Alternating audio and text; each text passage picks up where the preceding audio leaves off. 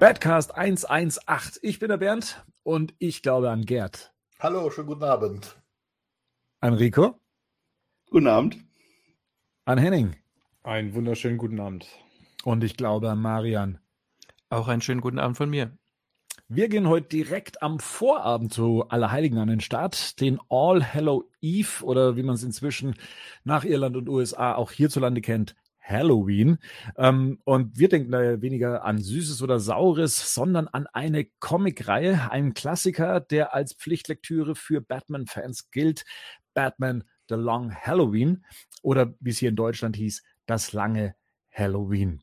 Ein 13-teiliges Werk, ähm, welches sich ein Jahr lang den Feiertagen entlanghangelt und sich deswegen geradezu für uns aufdrängt, genauso besprochen zu werden. Und äh, da haben wir uns gedacht, so wird es jetzt immer pünktlich zu den entsprechenden Feiertagen von uns die passende Badcast-Besprechung geben. Und ja, wir wissen, es gibt gerade auch aktuell den hochgelobten Animationsfilm in zwei Teilen und um den soll es jetzt hier erstmal nicht gehen. Ja? Vielleicht haben wir ja mal dann die Zeit, äh, bei, bei der Halbzeit dann mal zu sagen, okay, wir legen einen Stopp ein und äh, vergleichen dann schon mal, was hat der Film noch mit der Comic-Vorlage zu tun. Aber jetzt geht es erstmal um die Comic- Vorlage an sich oder um den Comic-Klassiker an sich. Batman The Long Halloween, Batman das lange Halloween.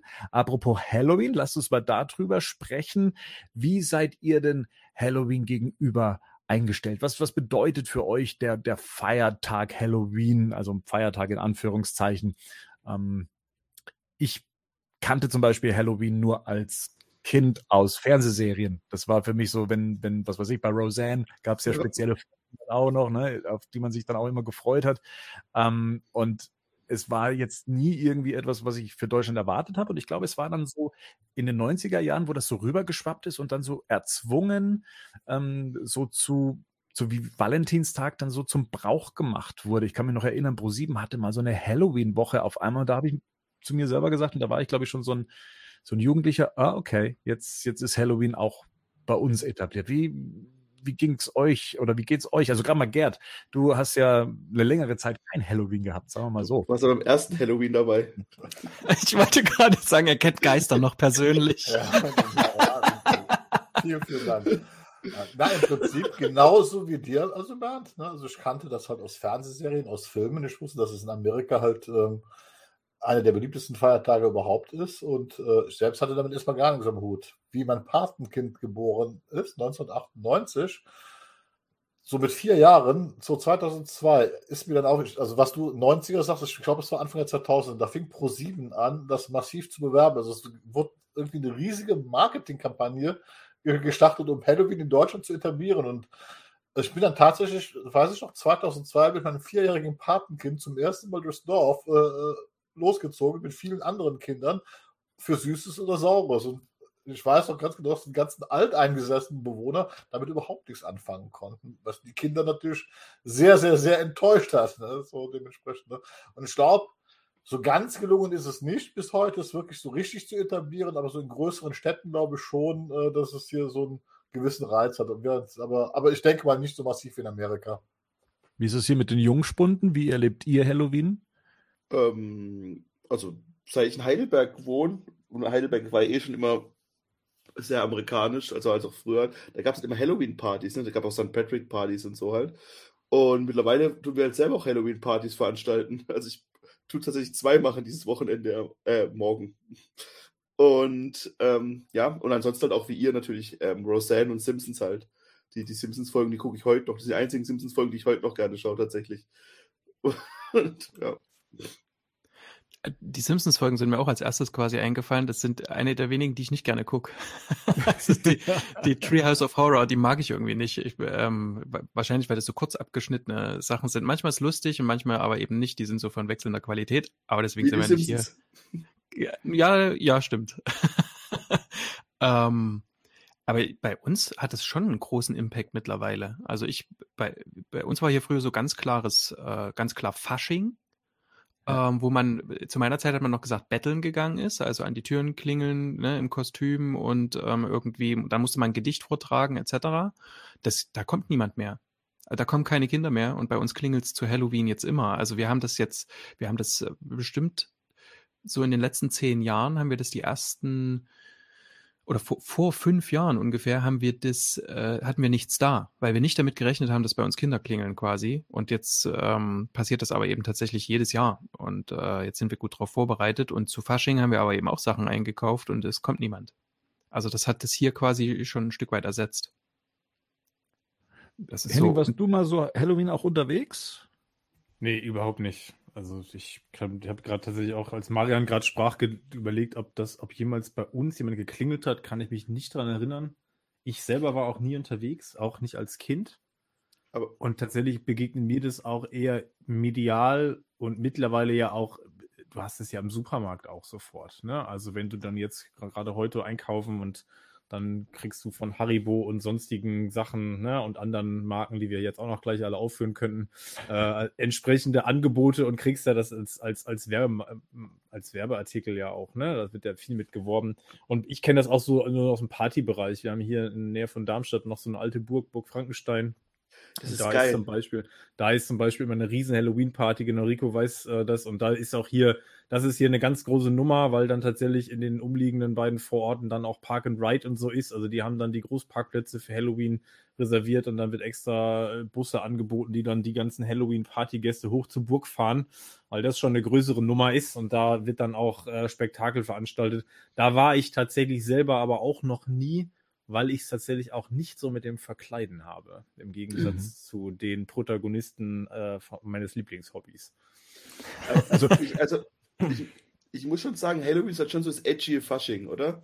So, ja, absolut. Ja, genau als auch so was halt auch so Filme betrifft, weil das ist auch was ich mit Halloween eher verbinde, Horrorfilme ja, halt gucken. Und die ganzen Halloween-Filme, die wurden halt früher auch, also Michael mhm. Myers Halloween-Filme, die wurden halt früher immer hoch und runter gespielt um das Halloween, um die Halloween-Zeit. Und die habe ich immer alle gern geguckt. Die kann man heute natürlich auch nicht mehr alle gucken.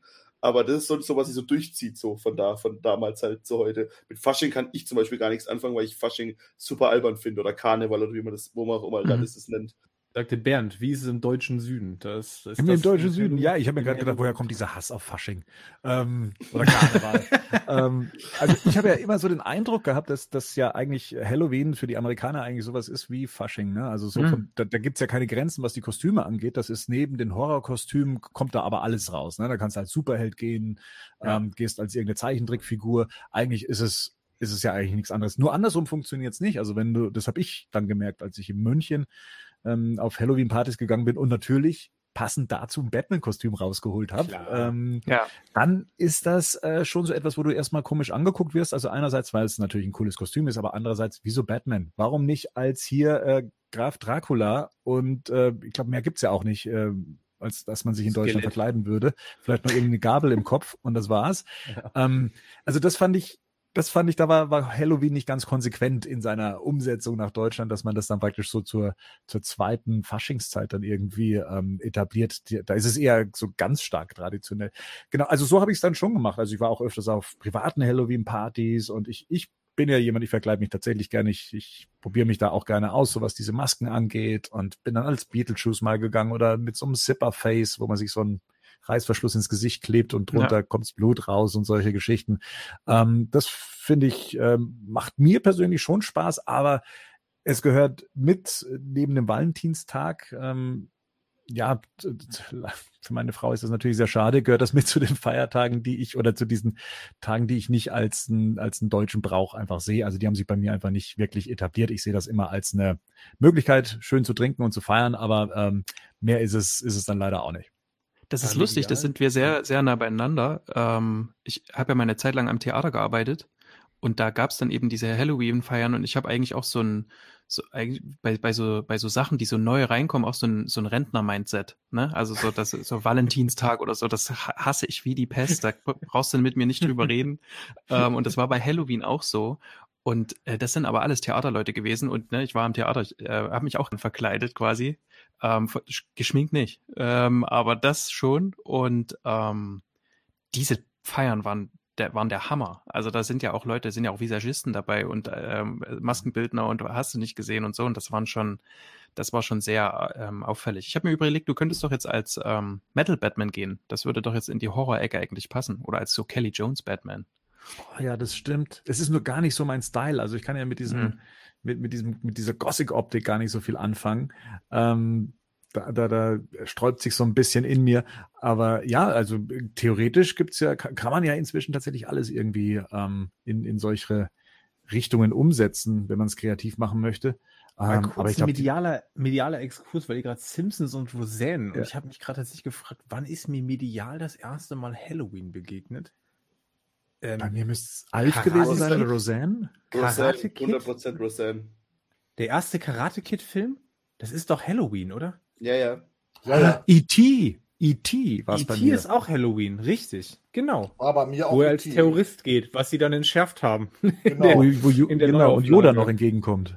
Ja, genau. Und ja, und Karate Kid. Ich habe den ersten Karate Kid-Film gerade vor Augen. Das ist doch da, wo die, wo die Jungs aus der Crew sich da das so dieses, Skelett, dieses Skelettkostüm ja, ja. Skelettkostüm Oder unter der Dusche ist. Und wo er, unter, als, wo er mit der Dusche dann auf die genau. Feuer geht. Genau. Wo, wo Ralf, dann, ja, ja, wo Ralf genau. Macchio Johnny Rollins fies attackiert. Mehrmals. Ja, ja genau. Dieser Fiesling.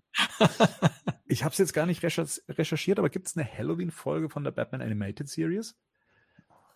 Hm, ich würde sagen, nein. Aber es gibt bestimmt ein, ach doch, wo, wo es vorkommt quasi.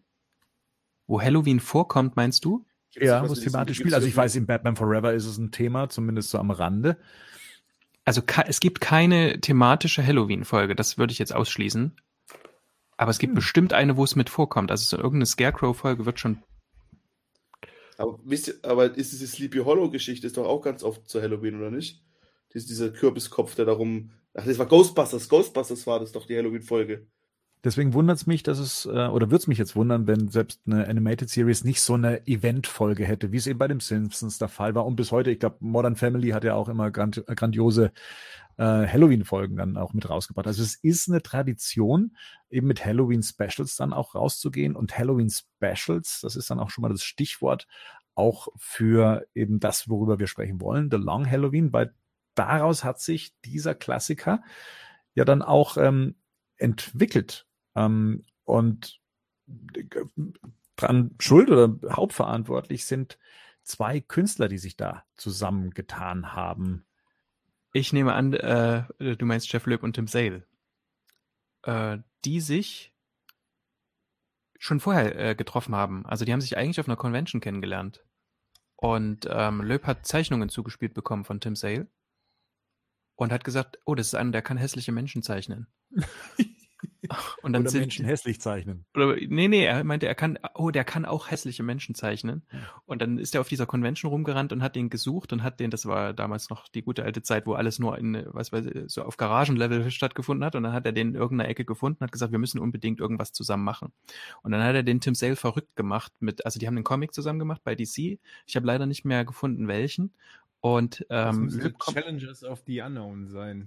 ah, okay, alles klar. Das ist so das Fantastic Four Äquivalent, ne? Ja, genau. Äh, bei ja. DC gewesen, genau. Ja.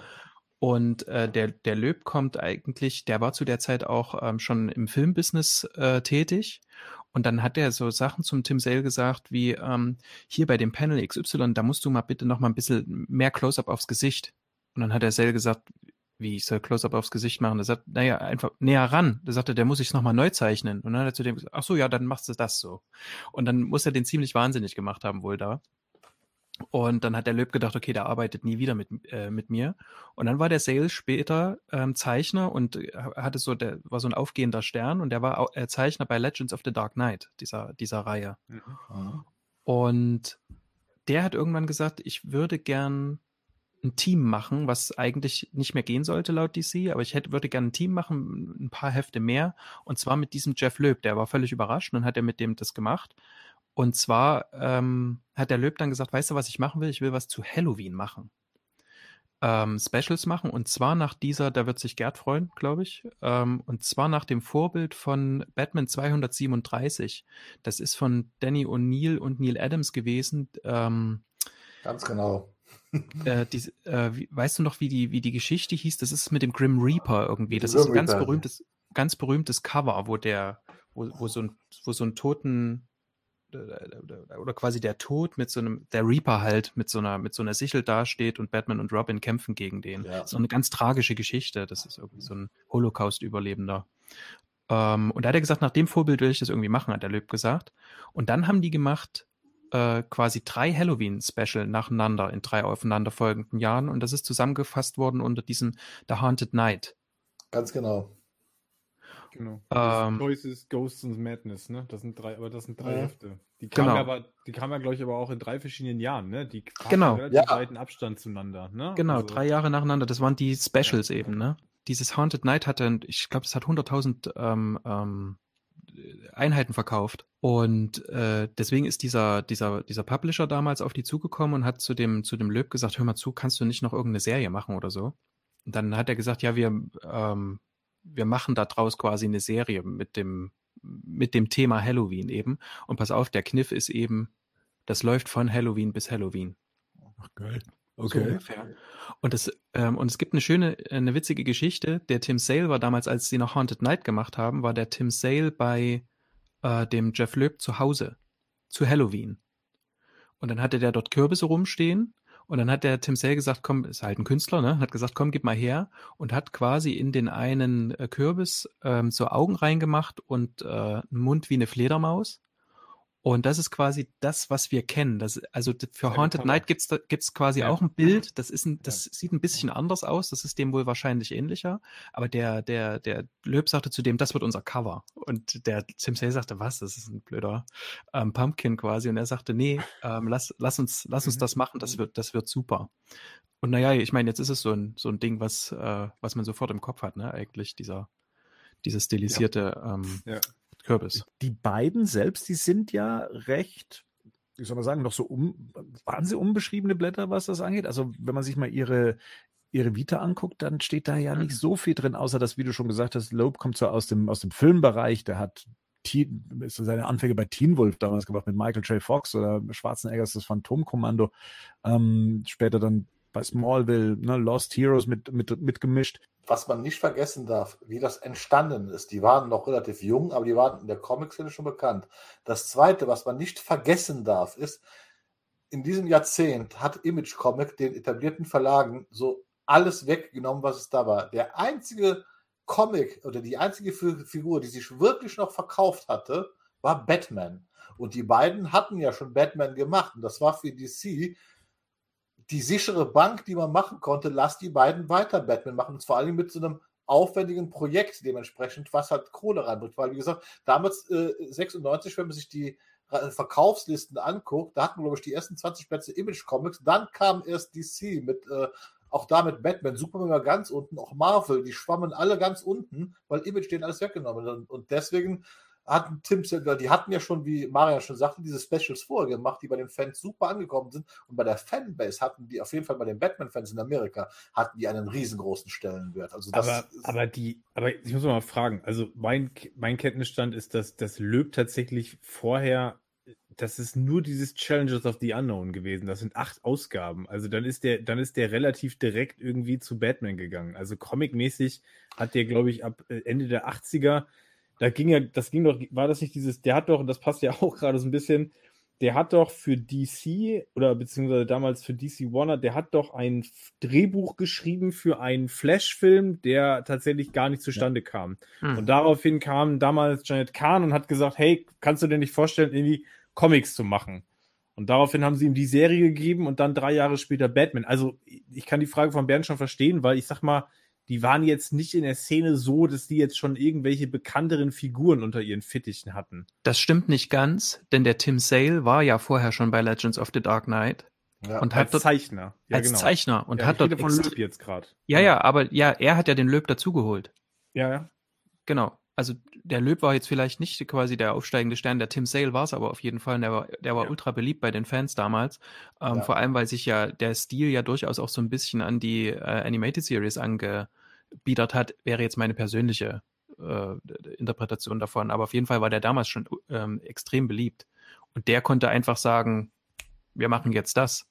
Ähm, weil das, die 90er waren ja nun mal dies, ähm, das vor allem das optische äh, Jahrzehnt, würde ich jetzt mal sagen. Ne? Also wenn die jetzt, wenn, wenn, wenn äh, Gerd jetzt mit Image kommt, das waren ja, ich meine, wen, wen hast du da, da hast du Rob Liefeld gehabt, der ähm, irgendwelche, Rob Liefeld, alle, die da halt damals Ja. weggegangen Ja. sind von den großen Verlagen. Genau. Und da muss man auch sagen, und die haben ja hauptsächlich auch erstmal nur durch Optik geglänzt, weil wenn man heute in, in der Rückschau Image Comics betrachtet, äh, stellt man fest, dass die zeichnerisch alle oft sehr toll waren, aber inhaltlich ja, ja oder nimm mal Todd McFarlane mit, Spa mit Spawn Ja. oder so. Also da war ja auch nicht inhaltlich viel los und so. Ja, Und genau, und jetzt hatten die halt so einen super Zeichner und der hat gesagt, ich hätte jetzt gern den Löb noch mit dazu, mit dem ist gut, gut zu arbeiten. Und dann haben die dieses Haunted Night gemacht und das ist abgegangen. Damit haben die, da haben die Mhm. wirklich viel verkauft einfach.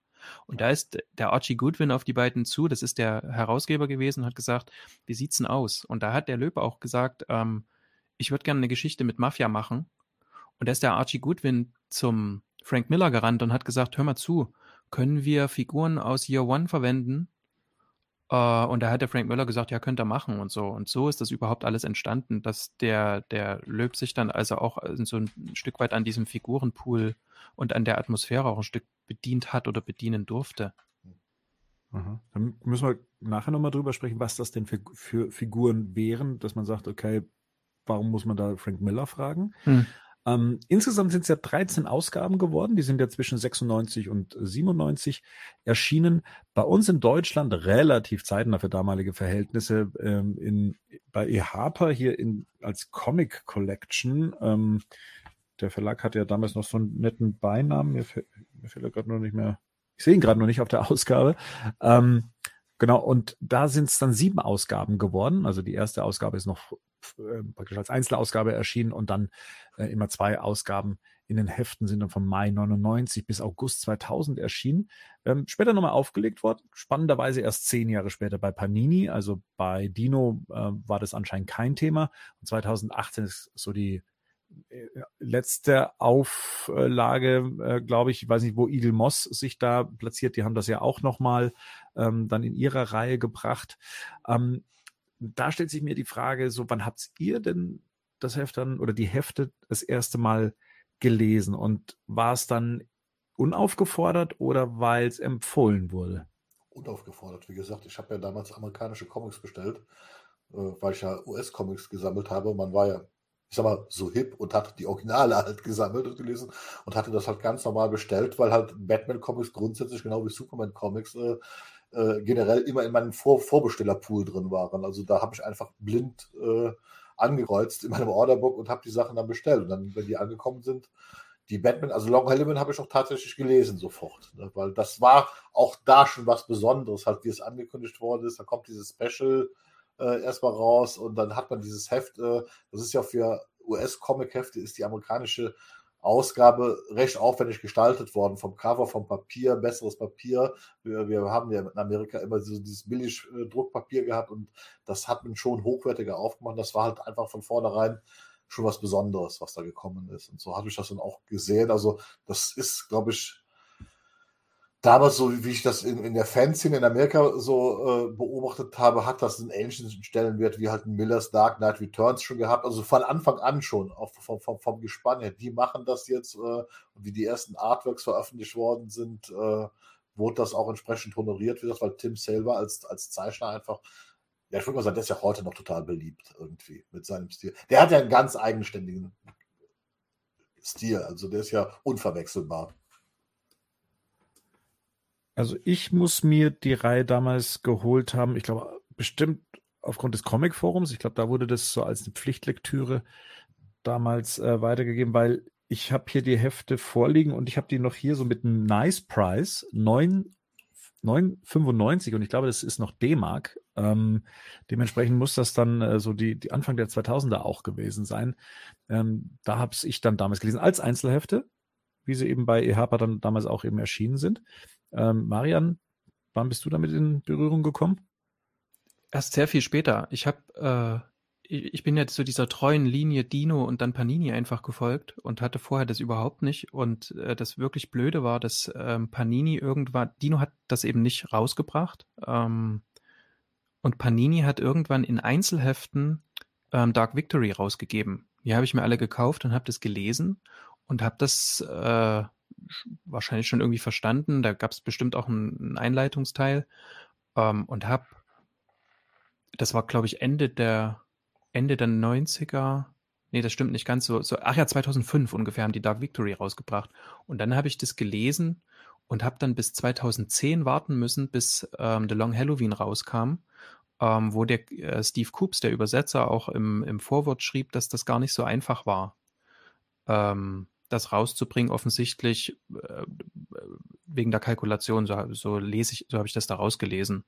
Und habe quasi erst Dark Victory gelesen und dann The Long Halloween, ohne genau zu wissen, was jetzt hier so der Klassiker ist. Ähm, hatte zwischendrin dann auch englische Ausgaben von The Haunted Night und habe das auch völlig vermischt im Kopf und habe das dann später alles nochmal nachgeholt in der richtigen Reihenfolge.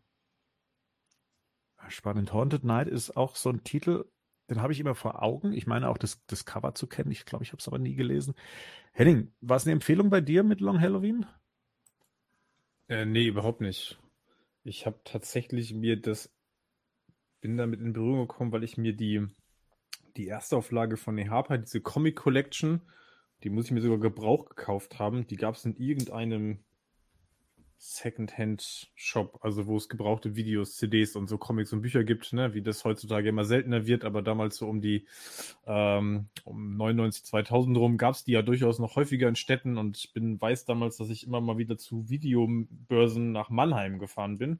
Und tatsächlich äh, war in Mannheim so ein Laden, Comeback oder so hieß der, glaube ich, und da äh, lagen die vorne in der Auslage und zwar irgendwie alle sieben. Und dann habe ich die äh, mitgenommen. Ich wusste gar nicht, was das ist. Es war halt Batman und es war irgendwie offensichtlich komplett.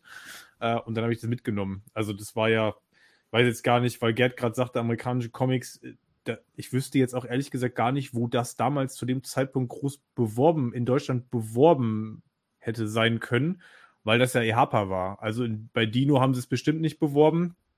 Und äh, EHPA, wenn du jetzt nicht gerade irgendwelche Comic-Kataloge, deutsche Comic-Kataloge gelesen hast, bist du damit ja nicht in Berührung gekommen. Und ich war jetzt damals in dem Alter jetzt nicht groß in der Comic-Szene unterwegs, ne? Also bis auf Dino und habe das einfach mitgenommen, weil ich es nicht kannte. So, und wie gesagt, es war komplett und das war jetzt auch entsprechend reduziert im Preis und dann Flohmarktmäßig halt mitgenommen. Genau. Also überhaupt keine Ahnung, was das war. Und ich weiß auch, dass mich die Zeichnungen nicht sofort angesprochen haben. Ja, das, das weiß ich auf jeden ja. Fall noch, ähm, ja. weil das tatsächlich was war, wo du reinblätterst. Damals zumindest so in dem, in dem Stil. Äh, dachte so, okay, das sieht jetzt nicht so aus wie das, was ich normalerweise greifen würde. Aber hab's ja. mitgenommen. So, ne? Gen ja.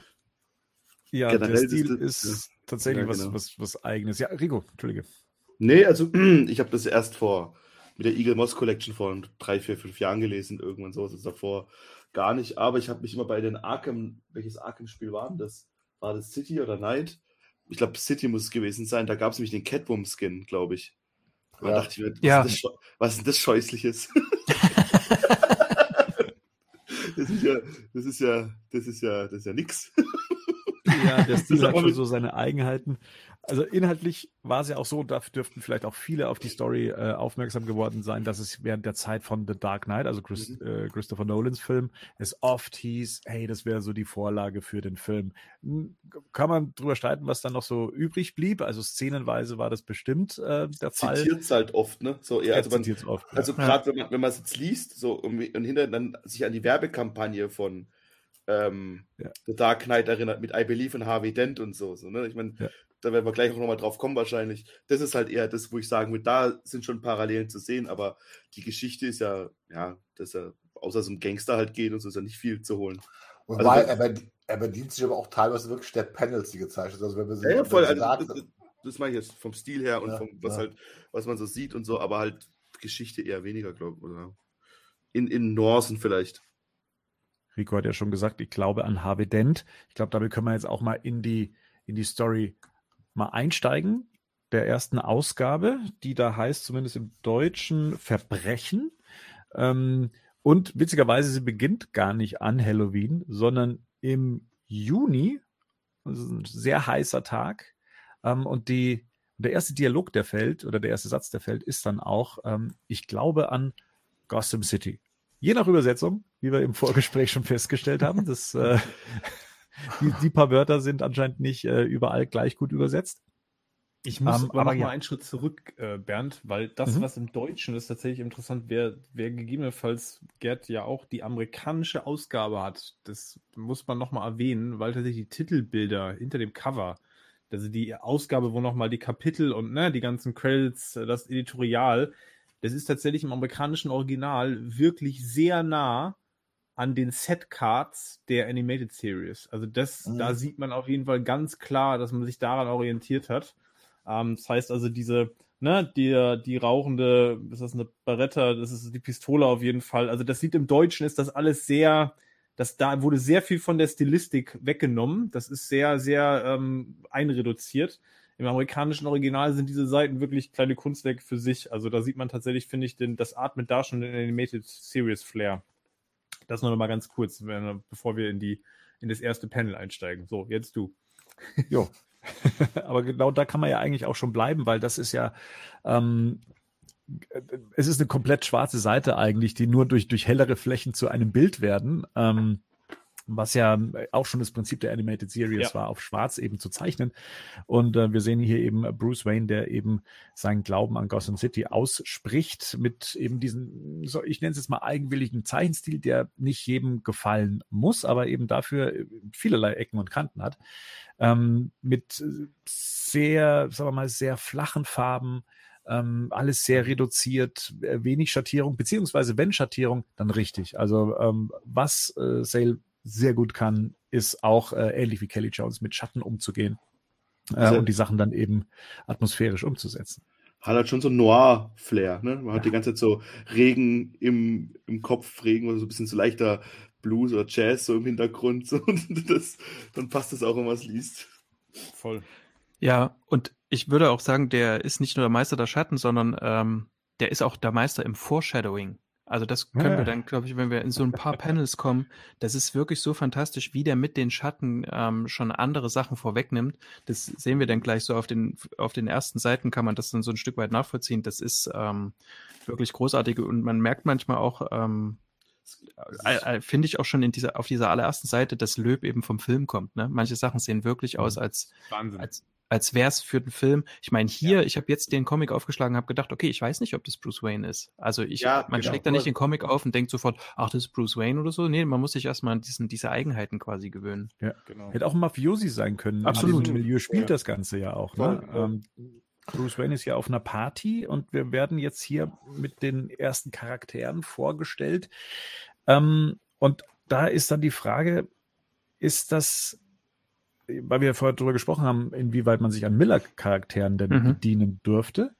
Ähm, hier haben wir von Carmine äh, Falcone eben, also der Römer, wie er hier genannt wird, ähm, kommt hier vor, auch sein, seine Gegenpartei, die Falconis, ähm, die Maronis. Maronis ähm, spielen hier auch schon eine Rolle. Wenn ich mich recht erinnere, waren die auch schon bei Batman Year One Teil der Handlung? Ja, also Frank Miller und Mazzucchelli haben die, haben die erfunden. Also die Falconis, Maronis sind schon ganz lange mit dabei. Ja. Ja. Und ähm, auch diese, die Narben in Falconis Gesicht ähm, stammen quasi von Miller. Genau. Eigentlich, genau. Und äh, Johnny Vitti ist auch schon ähm, in Year One eingeführt worden, also sein Neffe. Mhm. Aber die ersten Seiten, wo wir jetzt ja gerade schon mal im Panel auch sind, wo man die Narben von Falcone schon sieht, den man da ja das erste Mal überhaupt sieht, ne? Also der ist im, im Panel da oben, vorher sieht man sein Gesicht gar nicht, wo wir bei Schatten sind. Mhm. Ähm, und ich glaube, das ist ja, da kommen wir ja im Prinzip schon, schon nah ran an, an auch die, das, die ganze Formel und das Rezept. Und ich glaube auch ein, auch ein Großteil des Erfolges, das atmet halt einfach auch, ne? Die, die Mafia-Filme wie der Pate. Voll, weil die absolut. Ersten, die ersten Entschuldigung, das ist eine ja. Hochzeit. ersten Ja. der Anfang von dem ersten Teil der Patentrilogie. Ne? voll. Das ist fast eins zu eins ist es quasi transportiert. Also bis Ja. hin zu der Feier draußen und ne, drin wird irgendwie, werden im Hinterzimmer sozusagen oder im, im Zimmer des Paten werden Ja. quasi die geschäftlichen Dinge noch parallel geregelt. Also das ist so, da, ich glaube, das, das, das hat auch sofort ein Flair. Je, jeder, der irgendwie sich, sich mit den Filmen was anfangen kann, fühlt sich hier sofort zu Hause. Ne? Und es ist so eine Mischung aus zwei Voll. Welten, die Ja. auch wie organisch zusammengehören. Ich Ja, habe die Filme witzigerweise noch mal vor, vor zwei Wochen geguckt, also gerade die ersten beiden Pate-Filme. Ja.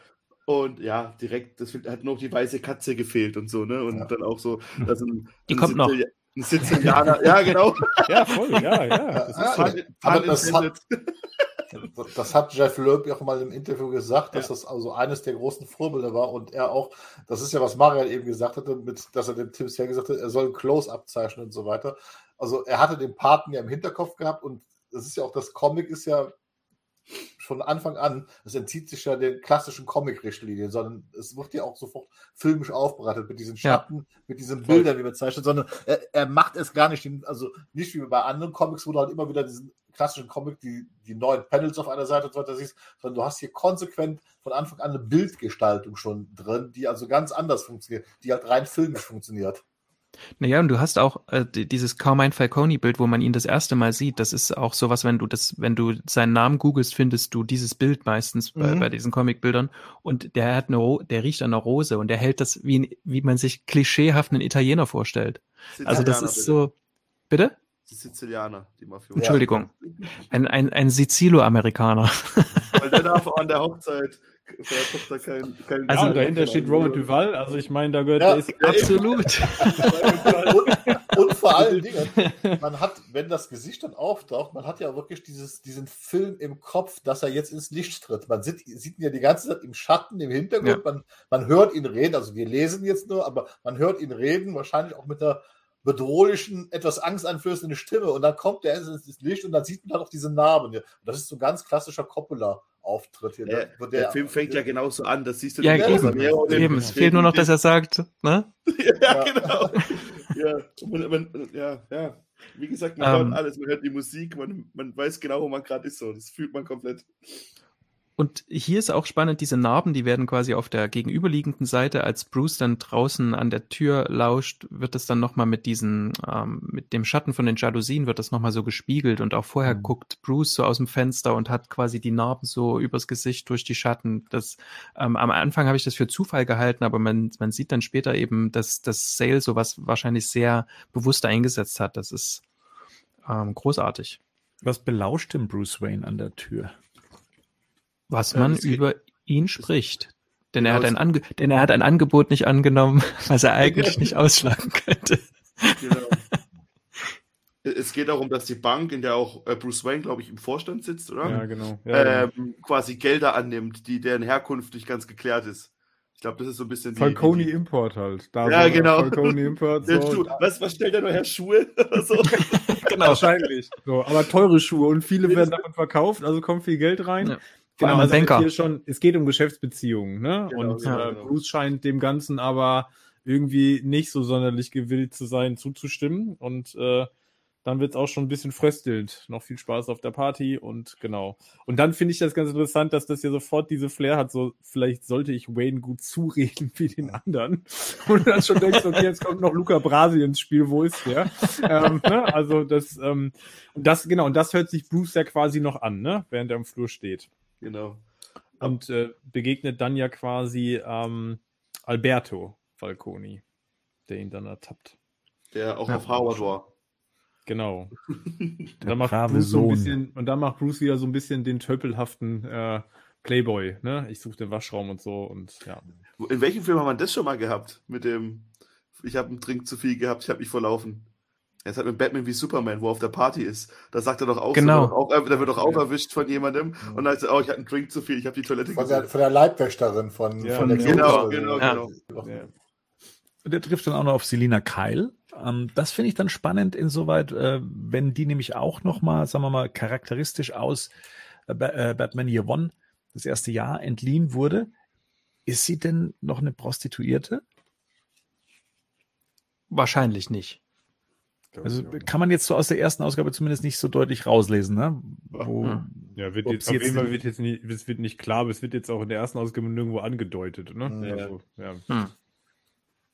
Es wird ist nur, genau. nur ziemlich klar, sie kennen sich auf jeden Fall schon. Also das ist, finde ich, tatsächlich auch ganz spannend. Wir steigen hier tatsächlich recht also mitten ins Geschehen, ne? Also das ist jetzt hier gar nicht groß Intro. Also es wird jetzt nicht groß drumherum erzählt und es gibt nicht viel irgendwie Informationen rund um die Figuren. Also wenn ich mit dem, wenn ich mit Batman und irgendwie allem drum und dran noch überhaupt keine Berührungspunkte habe, ist es tatsächlich ein Comic, wo ich sagen würde, ja, kann man machen, aber ist tatsächlich, muss man sich auch drauf einlassen können, ne? Weil es ja, wie wir gerade hatten, das ist ja immer so eine Must-Read-Empfehlung.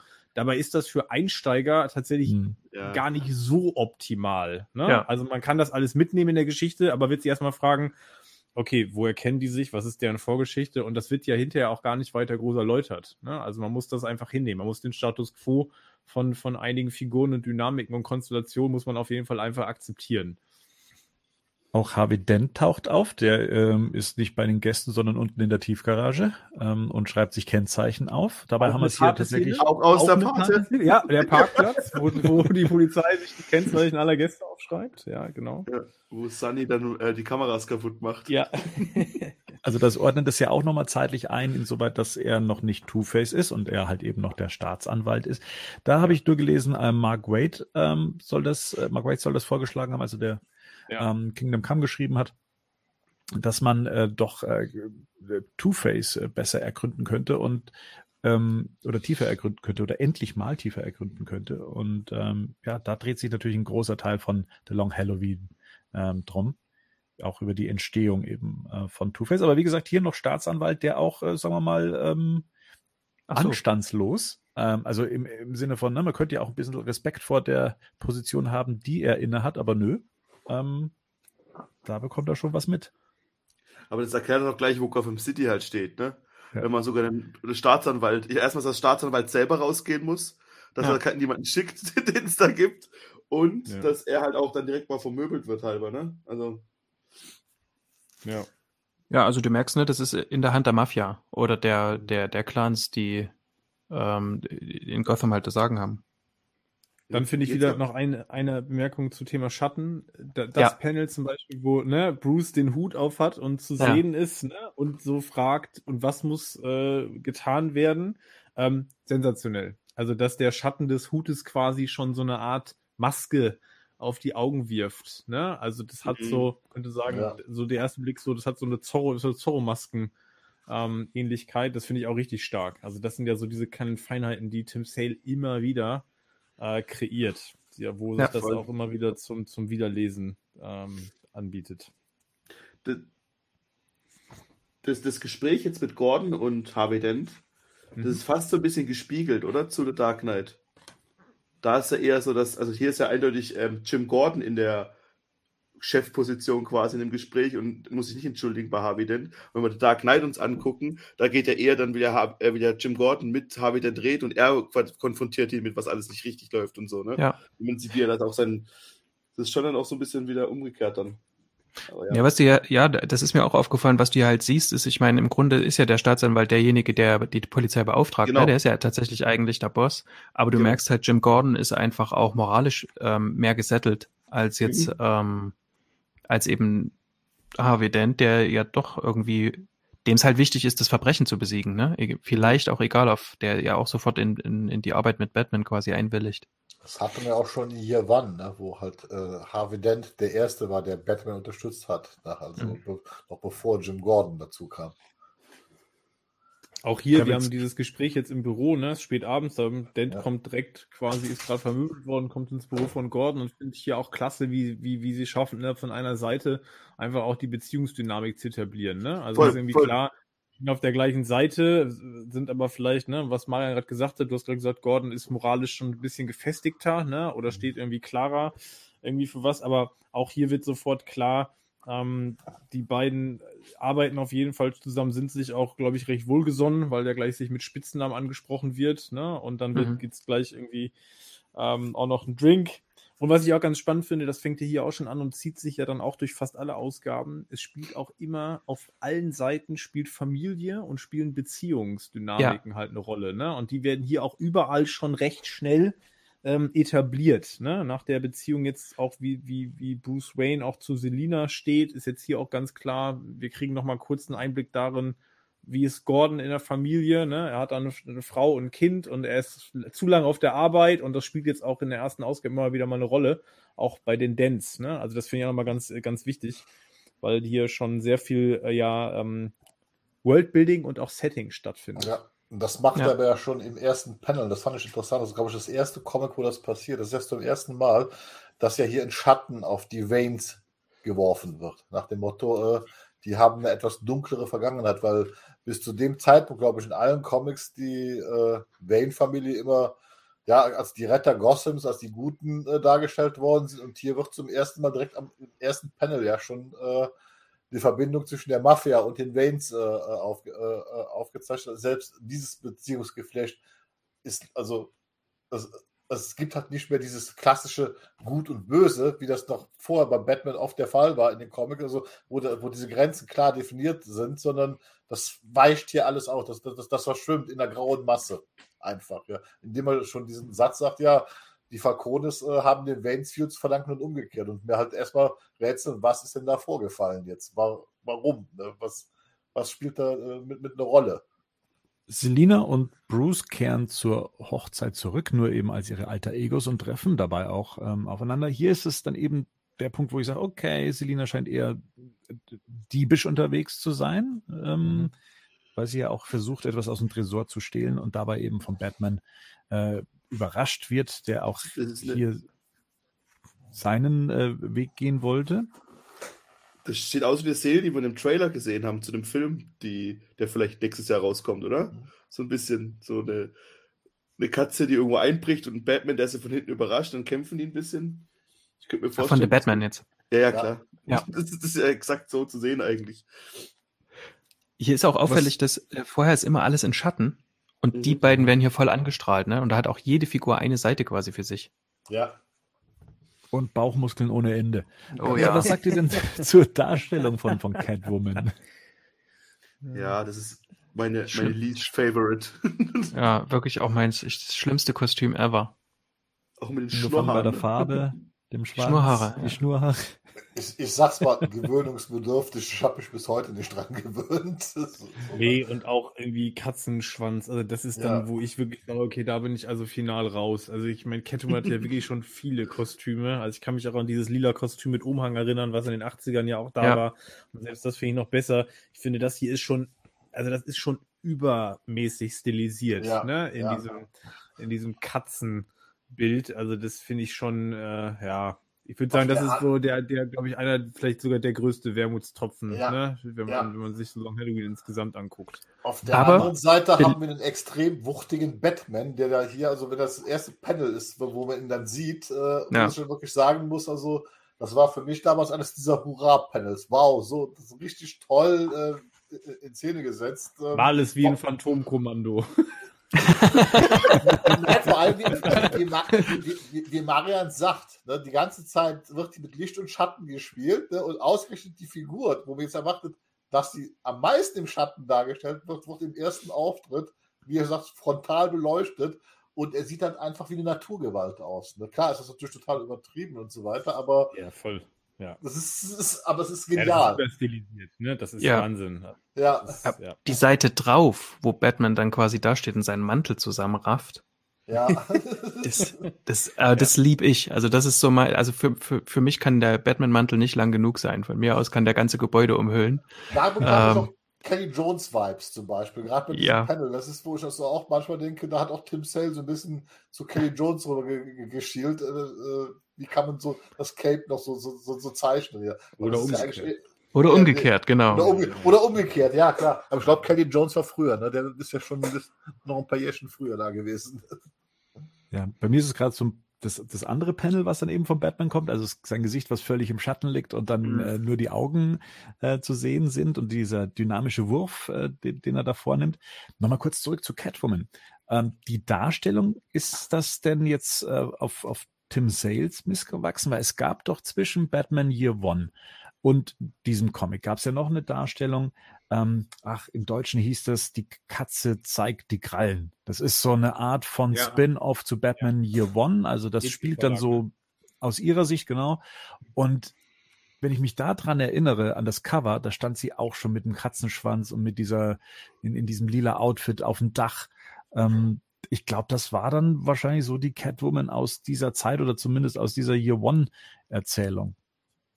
Ich kann mich erinnern, ich habe für die Seite ja diese DC Celebration ähm, Catwoman ge gereviewt und da sind, ähm, da haben ganz viele verschiedene Künstler so Cover gezeichnet und da sind quasi verschiedene Jahre abgebildet, also ähm, 60er, 70er, 80er und so weiter. Und bei den 80ern ist eben dieses Kostüm auch mit abgebildet, wo das sieht da, das sieht da schöner gezeichnet aus. Ich habe es leider nicht mehr im Kopf, wer das war. Aber Das kann schon gut sein, dass das nicht unbedingt auf Tim Sale zurückgeht, aber, das Aber ist sie hat es auch schon in Year One am Ende. Das, da hat sie am Ende hat sie ja das Kostüm. Das hat manchmal auch einen Schwanz. Müsste ich jetzt nochmal nachgucken, aber ich glaube, da ist auch schon mit diesem, diesem Katzenschwanz, äh, meine ich, wäre da schon drin. Also ich bin mir nicht sicher, aber ich meine, das ist schon so ähnlich gestaltet in One. Ja, ist es auch. Also genau, das ist so Post-Crisis, ne? Also Ja. das ist auf jeden Fall, das ist, glaube ich, in den Farben nochmal, wie du gerade sagtest, das gibt das aber so ein bisschen ist nicht ganz. Mit dem Schwanz richtig. weiß ich jetzt nicht mehr. Ich weiß es nicht mehr. Doch, das war auch schon so. Das ist Ja, das, was Bernd gerade sagte, in den beiden, in den beiden Comics hat es ja auch so einen Schwanz und das ist, glaube ich, in, das ist in Mhm. Year One auch schon so. Also, Ja. ne, das, das ist so sehr an dieser Katzensilhouette quasi sehr stark äh, darauf bezogen stilisiert. Ich glaube auch, so ist damals das ein bisschen beworben worden im Advance, so auch als, als Fortsetzung zu, äh, zu Year One. So, die beiden kämpfen sich durch Gotham City durch und Catwoman entkommt knapp Batman, der fast ihrem Schwanz zu greifen bekommt. Ähm, das wäre ein bisschen nachteilig. und die Seite drauf, ähm, wo man quasi die Jagd sieht, ne, von den beiden. Mit, dem, mit, den, mit den Billboards, oder was? Genau. Da Ja. ist ganz links dieses, ähm, wie der abspringt, ne? Spiegelt das ein bestimmtes Cover, was ihr kennt? Ja, ja. ja. Dark Knight Returns. Ja, Genau, Dark Knight Returns. Und dann rechts bei dem, und rechts bei dem, äh, bei, bei diesen Billboards, ne? Da steht Dining eigentlich, aber das ist ja abgekürzt.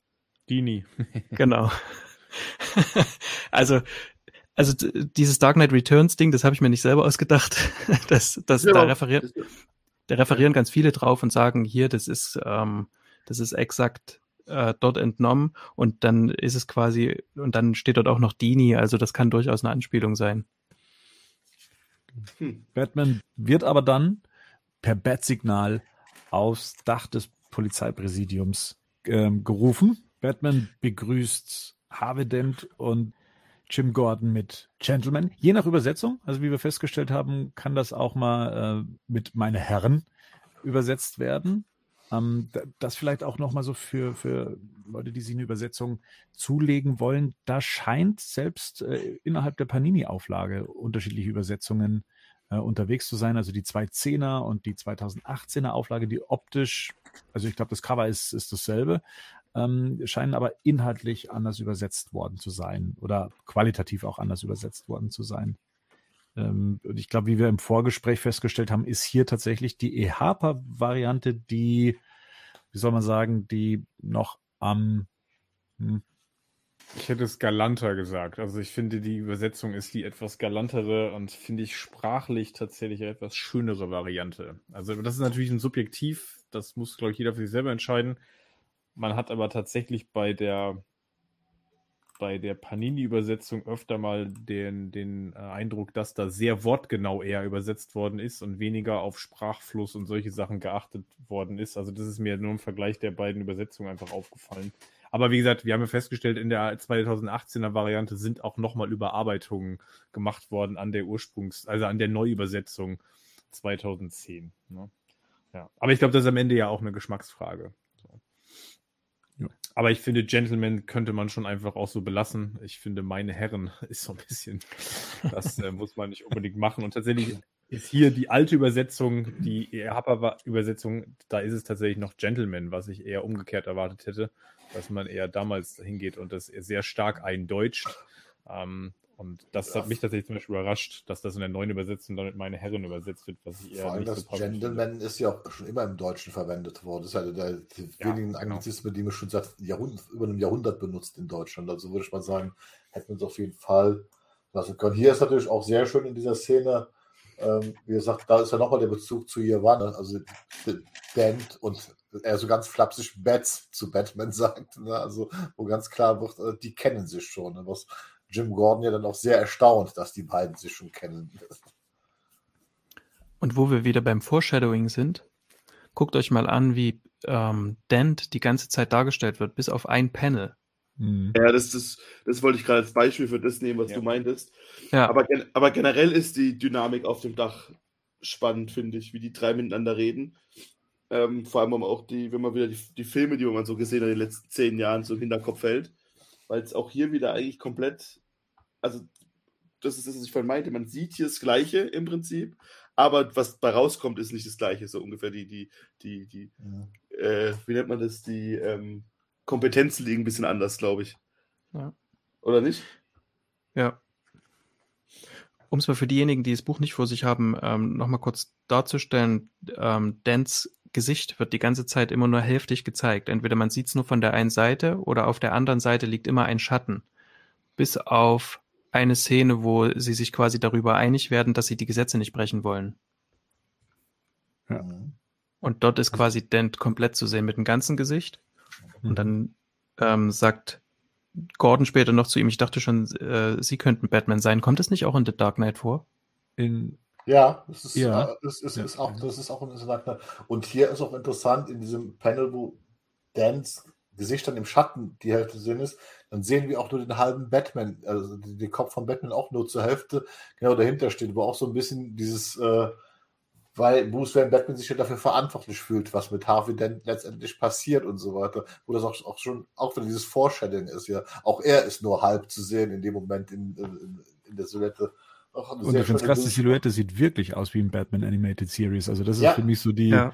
ähm, das, also die Nase und das, das, das grobe Kinn, das hat er ja ähm, so in den ganzen anderen Panels eigentlich Ja. gar nicht. Finde ich ganz äh, faszinierend, dass es das äh, da so trifft. Und ja, eigentlich fast die gesamte Szene in ihrem Aufbau findet sich ja so dann in The Dark Knight auch wieder, inklusive dem Schlussgag.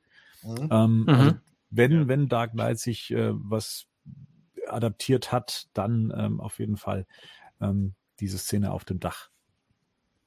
Hier erfahren wir jetzt das, was wir vorher, und das ist auch nochmal ganz spannend, wie, wie, hier, wie Sale und Löb arbeiten. Ne? Also hier kriegen wir im Prinzip nochmal das, was ich vorher schon visuell oder was sich szenisch schon irgendwie andeutet, was Rico zum Beispiel gesagt hat, dass hier klar ist, irgendwie die Mafia hat überhaupt keine Skrupel, die verprügeln einfach den Staatsanwalt. Ja. Ähm, und hier kriegen wir es auch nochmal auf, auf ne, narrativer Ebene im Sinne von Text nochmal klar. So, die Stadt ist einfach komplett korrupt. So, denn Mhm. sagt das hier auch nochmal und der Frust wird offensichtlich, ne? Dass er sagt, okay, die haben das Geld, die kaufen das, die kaufen alle und eigentlich Hm. sind nur noch wir drei übrig, ne? So, wir sind, wir müssen es eigentlich irgendwie richten. Auch und dann gut, schließt er eigentlich einen, einen Pakt, oder? Würde ich fast Ge- sagen. Genau, Ja. sie dürfen die, sie dürfen die Linie nicht überqueren, aber sie biegen. So, ne? So Ja. ist im Prinzip, was sie sagen. Ja. In, interessant ist auch noch, was Harvey Dent als letztes quasi sagt, ist, sorry, I'm quite happy with who I am. Das ist ja auch schon sehr gut für die Zukunft, dann was, was mit Harvey äh, noch so passiert eigentlich. Er ist ziemlich glücklich mit dem, mit dem, was er ist, ja. Vielleicht auch nicht. Ach, das ist übersetzt mit Nein, so ein Leben wäre nicht mein Ding. Kann das sein? Mhm. Ja, Ja, das das, ist- also, Das ist das, wo er quasi schon aussieht wie Two-Face, richtig? genau, Genau. genau, Aha. genau. Ja. Aber, aber, aber im Englischen ist es halt schon deutlicher so, ne? Was, Ja, absolut. Er sagte zum Beispiel auch in, in der alten Übersetzung, und das ist zum Beispiel auch wieder so ein Punkt, in der alten Übersetzung sagte er, ich bin zufrieden mit dem, was ich bin. Also auch wieder Das vom Sinn ist es näher dran. Okay, also, abgefahren. Ne, Ja. ja, das finde ich Das schon, ist schon- spannend. ja, das ist Ja. schon sehr frei übersetzt. So ein Leben wäre nicht mein Ding. Ja, das, ja.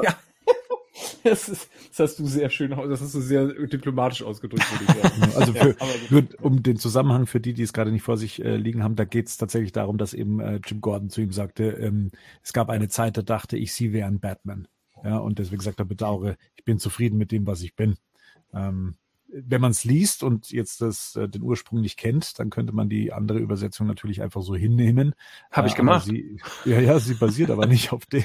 Das stimmt. Genau, das ist sehr frei übersetzt. So, ne? Genau. Und, und in der neuen Übersetzung, und davon reden wir gerade, steht, so ein Leben wäre nicht mein Ding. Ja. Ähm, das ist natürlich, äh, ja, das finde ich schon, das finde ich schon wieder so eine sehr, so das ist, da bin ich bei Marian noch schon sehr frei und Ja. ja sehr weit weg auch von dem, von der Doppeldeutigkeit, die wir ja hier auch, die wir einfach drin haben und die die Figur ja schon auch irgendwie konstituiert. Ja. Naja, da würde ich, mal- da würde ich gern auch so ein bisschen zur Ehrenrettung von Steve Coops, der das nämlich übersetzt hat, einschreiten, den ich ähm, damals sehr verehrt habe. Ähm, Den ich übrigens immer noch schätze. Also das Immer. ist, Ja. das ist keine Kritik an Kups im Generellen. Nee, nee. Das muss man mal klarstellen. so ein Leben wäre nicht mein Ding, ist natürlich auch eine Art Referenz darauf, was noch kommt. Also so, Ja. ein, so ein was zweigleisiges, das kann man, das kann man auch so oder so verstehen, also als zu, zur Ehrenrettung. Aber das andere ist natürlich näher am Originalpunkt. generell auch so zu dieser ganzen Szenerie, auch vom, vom, Styling her, was daran toll ist, dieser ganze Dialog, diese, dieser Pakt, bis er geschlossen wird. Erst ganz am Ende sind die Figuren sich wirklich einig. Ansonsten siehst du immer in jedem Panel, dass eine Figur quasi nicht dazugehört, also quasi in die andere Richtung guckt, sich abwendet von, von, von, von, den, von, von den anderen Personen. Und erst am Ende, und das ist dann auch witzigerweise, die, die letzte Seite ist dann tatsächlich mal ein klassisches Comic-Panel oben mit den drei Bildern, wo man sie frontal sieht und dann unten die, die beiden weiteren Panels, wo dann auch eine ganz klassische Comic-Bildsprache äh, bedient wird, wo dieser Pakt dann geschlossen wird äh, äh letztendlich. Aber ich fand es halt interessant, dass vorher doch dargestellt wurde, vor allen Dingen Gordon, der wird halt generell ein bisschen abwesend gezeichnet, der hat die meisten Probleme mit diesem, mit diesem Pakt halt. Also der hat die, die größten, also die, wie, wie hat Henning gesagt, den, äh, den besten moralischen Kompass zu dem Zeitpunkt halt eigentlich in, in dieser ganzen Geschichte. Während ja, Dent wie auch Batman ja eh schon etwas über die Grenzen gehen. Ja. Was ich noch spannend finde, ja. Entschuldigung? Ja, wahrscheinlich hat auch Gordon halt verschiedene Staatsanwälte kommen und gehen sehen, genauso wie Police Officer kommen und gehen sehen und er ist halt der Einzige, der sich so selber, ich meine, dafür vernachlässigt halt seine Familie so, ne? Also das ist halt ja. das Nächste, was dann kommt, so, ne? Und das ist dann halt, hier geht die Geschichte bei ihm halt andersrum so ein bisschen. Und ich glaube, Familie ist ja auch ein recht hohes, äh, recht wichtiges Thema bei der Geschichte hier. Ja. Da würden wir dann doch zu Harvey Dent dann später kommen. Naja, was du auch hast, sind halt, du hast halt drei Männer auf einer Mission, ne? Ähm, ja. Und jeder versucht es irgendwie. Und Gordon ähm, hat halt die Mission, äh, Verbrecher zu bekämpfen, ohne selber zum Verbrecher zu werden, ne? Und das, dafür hält er Batman quasi auch schon irgendwie, ne? Dass das einer ist, der die Regeln zu stark biegt, ne, und versucht ja auch Harvey tatsächlich davon abzuhalten. Ich meine, er ist ja immer ziemlich direktiv, äh, allein schon in dieser ersten Ausgabe in Richtung Harvey und sagt, komm, so machen wir es nicht. Und auch hier wieder Bildsprache, ne? In dem einen mhm. Panel ist Gordon links, Batman ist rechts und ja. Dent ist in der Mitte. Also auch ja. wo der, wo die, da werden die ja visuell auch schon verortet, ne? Mhm. Also das ist das, was du gerade sagst, Marian, ne? Also sie versuchen alle drei auf ihren, mit ihren Wegen und auf ihren, ich sag mal, in ihren Funktionen, aber hier mhm. wird schon klar angedeutet, Dent ist irgendwo dazwischen unterwegs. Ne? Der ja. ist auch nicht ganz klar irgendwie bei Gordon zu verorten. Ja. Was ich tatsächlich spannend finde, das endet dann ja in der Szenerie, in dem dann Batman dieses, ne, was ist das, nennt man das Kassenbuch? Ja, das Kassenbuch, Kassenbuch ja, ja. Kassenbuch und Falcone liegen lässt für die beiden. Ne, was er ja quasi aus der Villa, deswegen ist er ja nochmal zurückgekommen, quasi auch im Kostüm, wo er dann Catwoman dabei erwischt hat, wie sie da im Tresor war.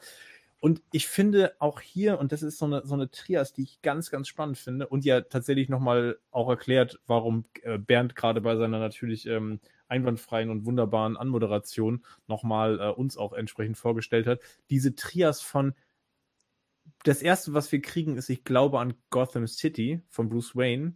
Dann als nächstes, ich glaube an Harvey Dent. Das kommt ja auch vor, als er mit Selina ja. kurz in dieser Szene spricht, nachdem die beiden, ne, die äh, nehmen ihn ja quasi auf, als er da gerade verprügelt worden ist. Und jetzt kommt hier die Trias, ich glaube an Jim Gordon. Also das finde ich auch sehr schön, wo es mhm. nochmal auch darum geht, auf wen und was baut Batman hier eigentlich? Also, ne, wo dieses, okay, das ist noch nicht, das ist noch, wir haben hier, ist noch nicht mit einem Batman zu tun, der will völlig desillusioniert irgendwie agiert, sondern ne, der hat noch tatsächlich den Glauben daran, dass er einen Mitstreiter hat und er glaubt immer noch an seine Stadt und er glaubt halt auch an die beiden Männer, mit denen er jetzt hier zusammen diese Mission mhm. äh, bestreiten will. Und das finde ich auch ganz wichtig für die weitere Geschichte, die wir dann ja nach und nach besprechen werden.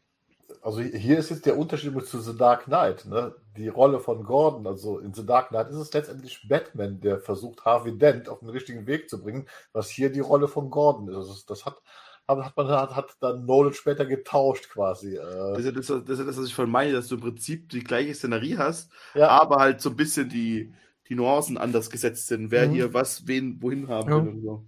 Ja. Ähm, zu dem, was Henning sagte noch, um auch weiterzukommen, äh, Batman hat natürlich, hat natürlich auch noch ein Stück weit Grund zur Hoffnung, weil er merkt, dass er sowohl als Batman als auch, auch, äh, als auch Bruce Wayne mit dem, was er tut, Erfolg hat. Ja. Also das sieht man dann ja in den darauffolgenden ähm, Sequenzen. Da gibt es quasi diese Vorstand, äh, Vorstandssitzung in der Bank, wo Bruce Wayne sagt, ich mache das nicht mit, wir nehmen nicht von Falcone Geld.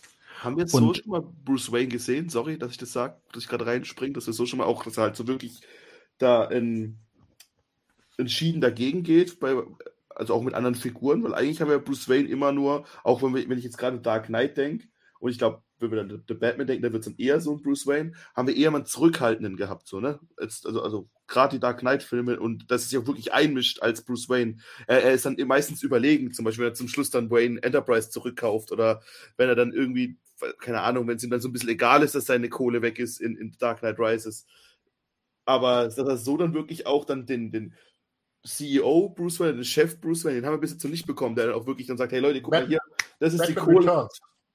Batman Returns. Da ist er zum Beispiel aktiv gegen Max Schreck und der, Stimmt.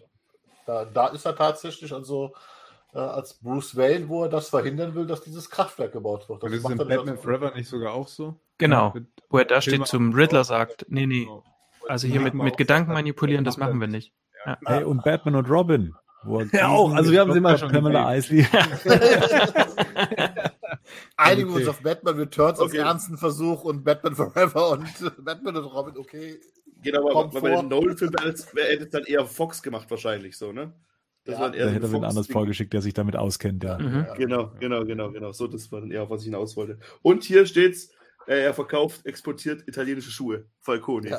Die die Banker anhaben. Zufälligerweise. Ja. Ja, und äh, weil ihm das nicht reicht, dort quasi zu, ähm, einen Aufstand zu machen, unterstreicht er es äh, nachts nochmal als Batman, quasi bei dem, bei dem ähm, Ja. das Oberbanker quasi.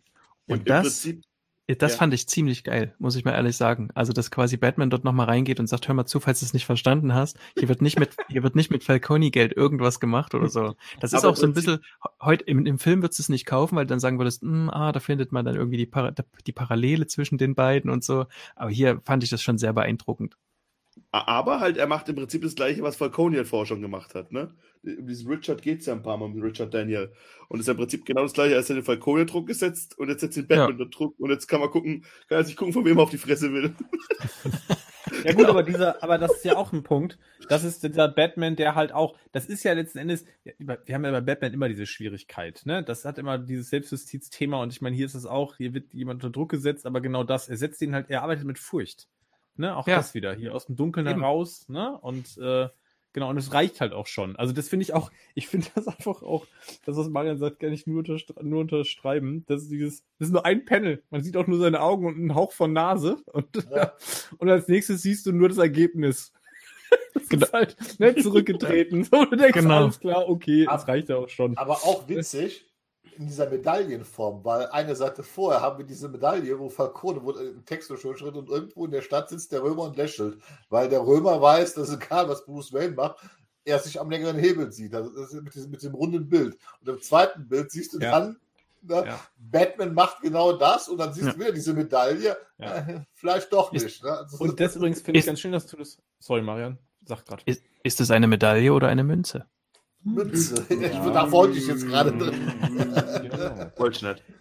Und ich finde es tatsächlich ganz schön, weil man da merkt, und das ist was, das ist ein Stilmittel, was Jeff Loeb extrem häufig verwendet, auch später in allen seinen weiteren Werken. Das ist natürlich auch dieses ris- rhetorische Mittel der Wiederholung. Ne? Also er hat jetzt Ja. hier schon wieder auch, es geht Ja. nämlich dann auch wieder darum, um dieses, ne, was du gerade sagtest, ähm, Gerd, irgendwo in der Stadt lächelt der Römer. Und das wird ja dann am Ende der Geschichte, gibt's ja dann auch in dieser wieder, das kommt jetzt zwei, drei Mal gleich noch vor und dann gibt's ja irgendwann diesen Twist. Und damit arbeitet er später auch in allen Werken immer wieder. Ne? Ja. Und ich finde das tatsächlich auch, das ist auch so ein, das ist ja eigentlich ein, ein stilistisches Mittel irgendwie aus der, eigentlich aus der Poesie auch schon fast, wie, wie da gearbeitet wird. Und ich finde, das macht diese Texte auch tatsächlich äh, irgendwie immer so les, ähm, lesenswert. Ja, es ist ein, wirklich ein Klassiker, tatsächlich. Ja, genau. Ja, und er und macht das ja mit, mit, diesem, mit, diesem, mit dieser Medaille, mit diesem Bild, mit diesem roten Bild. Das ist auch ein Stilmittel, das ist ein Inszenierungsmittel. Äh, Das erinnert so ein bisschen an die, an die Film-Noir-Filme aus den 30er Jahren, diesen Gangsterfilm. Kann ich schon erinnern, wenn irgendwas passiert oder um die Handlung voranzutreiben, da wurden in so Kreisblenden zum Beispiel Zeitungsartikel dann plötzlich eingeblendet ins Bild, wo dann zum Beispiel stimmt, dass Scarface jetzt äh, das und das Ja. gemacht hat. Hier. Hm. Das ist so, und da orientiert er sich Tim Sale auch wieder ganz oder, oder, oder beide Ja. ganz klassisch an, an diesem Film Noir, also Noir, an, an ja, den, genau. ne, Ja. und super einfach. Ja, absolut. Jetzt finde ich ganz interessant, in der nächsten Sequenz sehen wir dann quasi eine Sitzung, ne? Da sind dann jetzt im Prinzip mehrere zusammen. Da trifft jetzt auch Falcone auf Moroni und da geht es genau darum, dass sie jetzt ein Problem haben, weil natürlich mit dem Rücktritt von dem Bankenchef Daniel haben sie ein Problem, weil die Bank mit ihnen nicht mehr kooperiert und sie dort jetzt das Geld nicht mehr waschen können. Ne? Und Mhm. jetzt geht es auch schon hier darum, Falcone gerät unter Druck, weil jetzt sozusagen schon die anderen Familien da hingucken und sagen, wieso hast du die Stadt nicht im Griff? Ne? So, warum kriegst du das nicht geregelt? Und was ich ganz spannend finde, ist tatsächlich, dass dann es da weitergeht und sagt, okay, wo ist eigentlich mein, wo ist eigentlich mein Neffe? Der soll jetzt mal wieder zurück aus dem Urlaub kommen.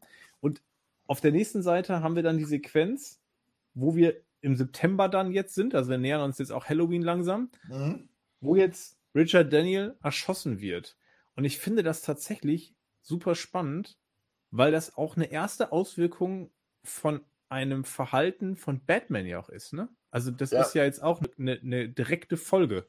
Batman setzt den Mann unter Druck, dass der zurücktreten soll und als Konsequenz wird der jetzt halt erschossen. Mhm. Das, das, das zeigt halt auch, dass er auch als Batman nicht alles machen kann. Ne? Das zeigt ihm auch als Batman Grenzen auf. Dass selbst wenn er seinen Willen bekommt, es immer noch Konsequenzen halt geben wird, vor allem wie die Mafia halt angeht. So, ne? Ja, Und das ist schon, ja. Ja. Also das, das sind wir wieder bei einem Batman, Ne? der Fe Fehler macht, in Anführungsstrichen. genau. Das, ist, das ist ja auch ein Thema, das hat auch Jeff Loeb, ich habe mal ein Interview mit ihm gelesen, wa- was er auch gesagt hat. Es geht sich auch darum, das ist, ist ja, wenn das Comic weitergeht, es geht auch darum, Batman wird ja im Verlauf der Geschichte wütend.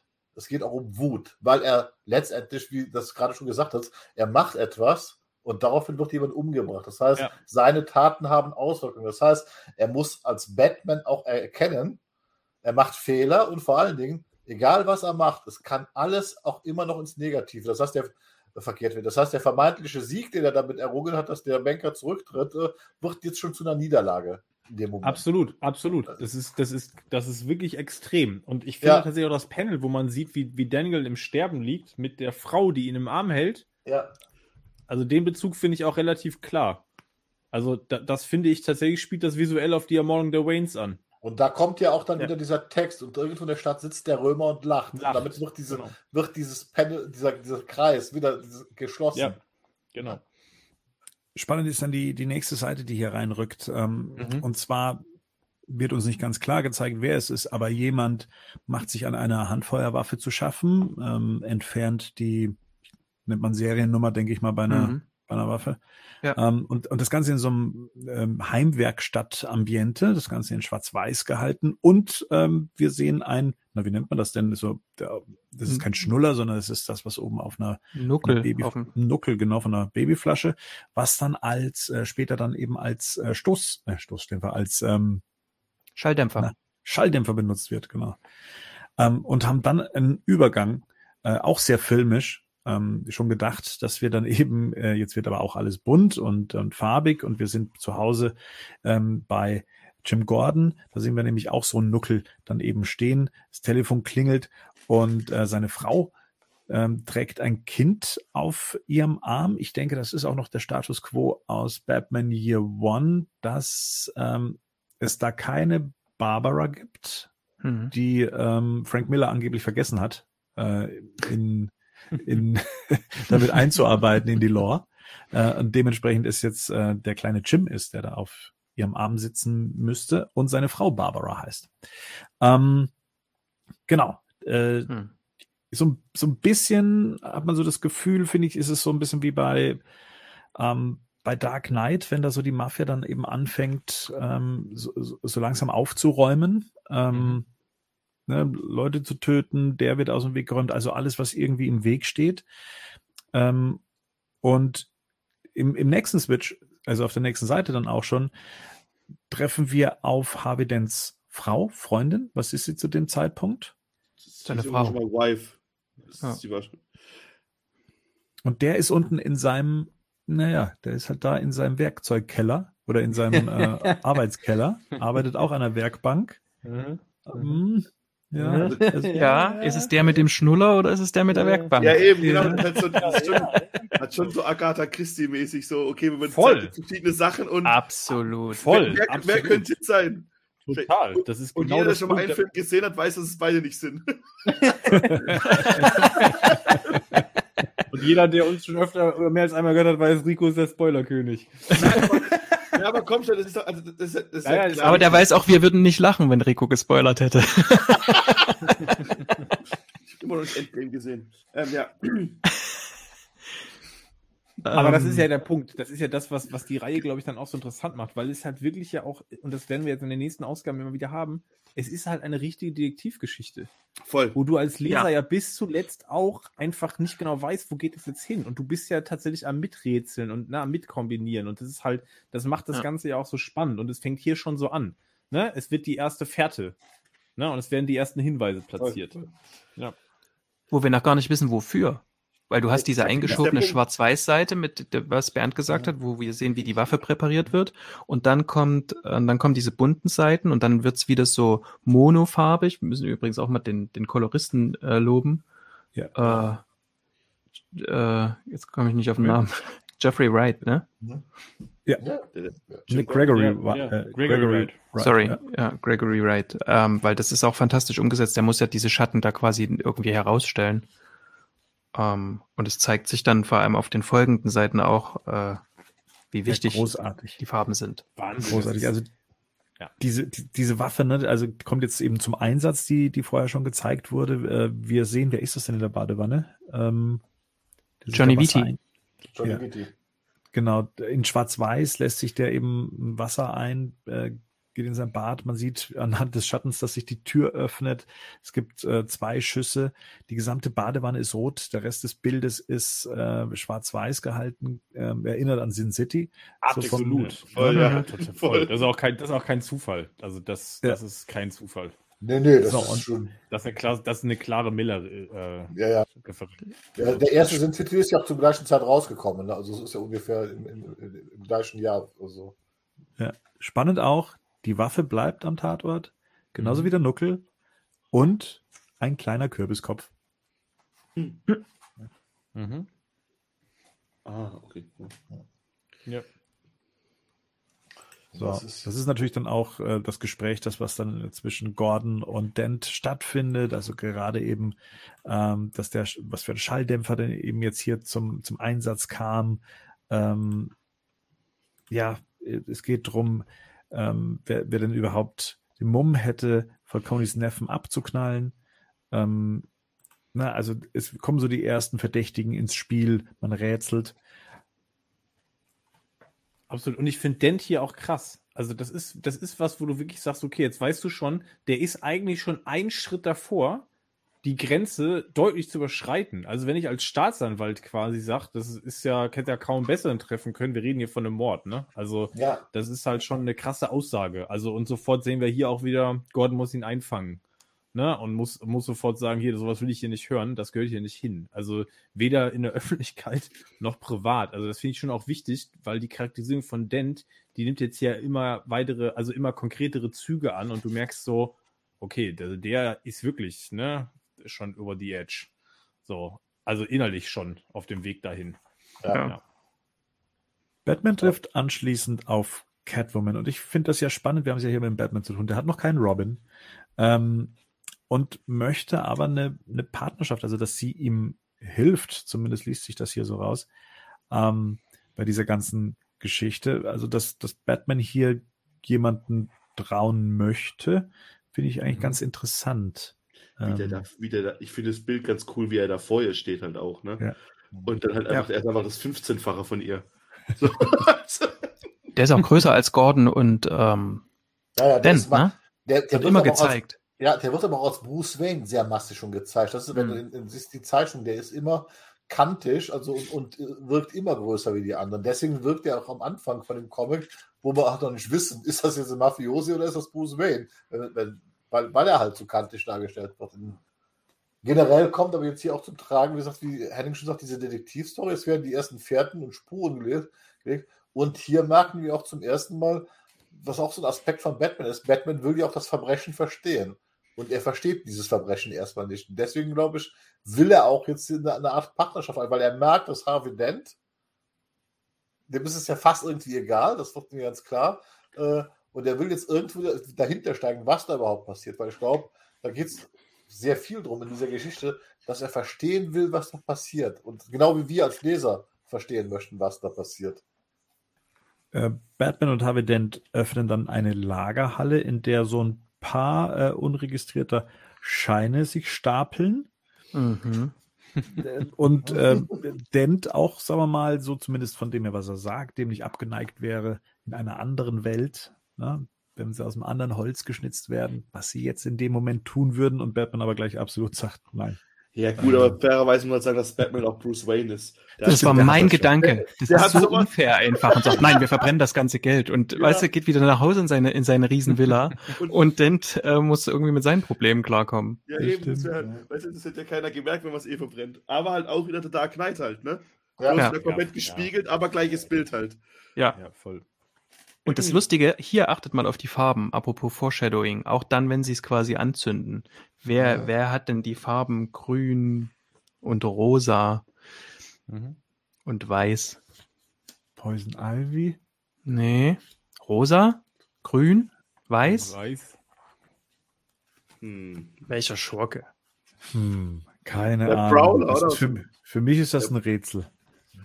Nee, Das ist ein Witz. Der, Joker, Mann.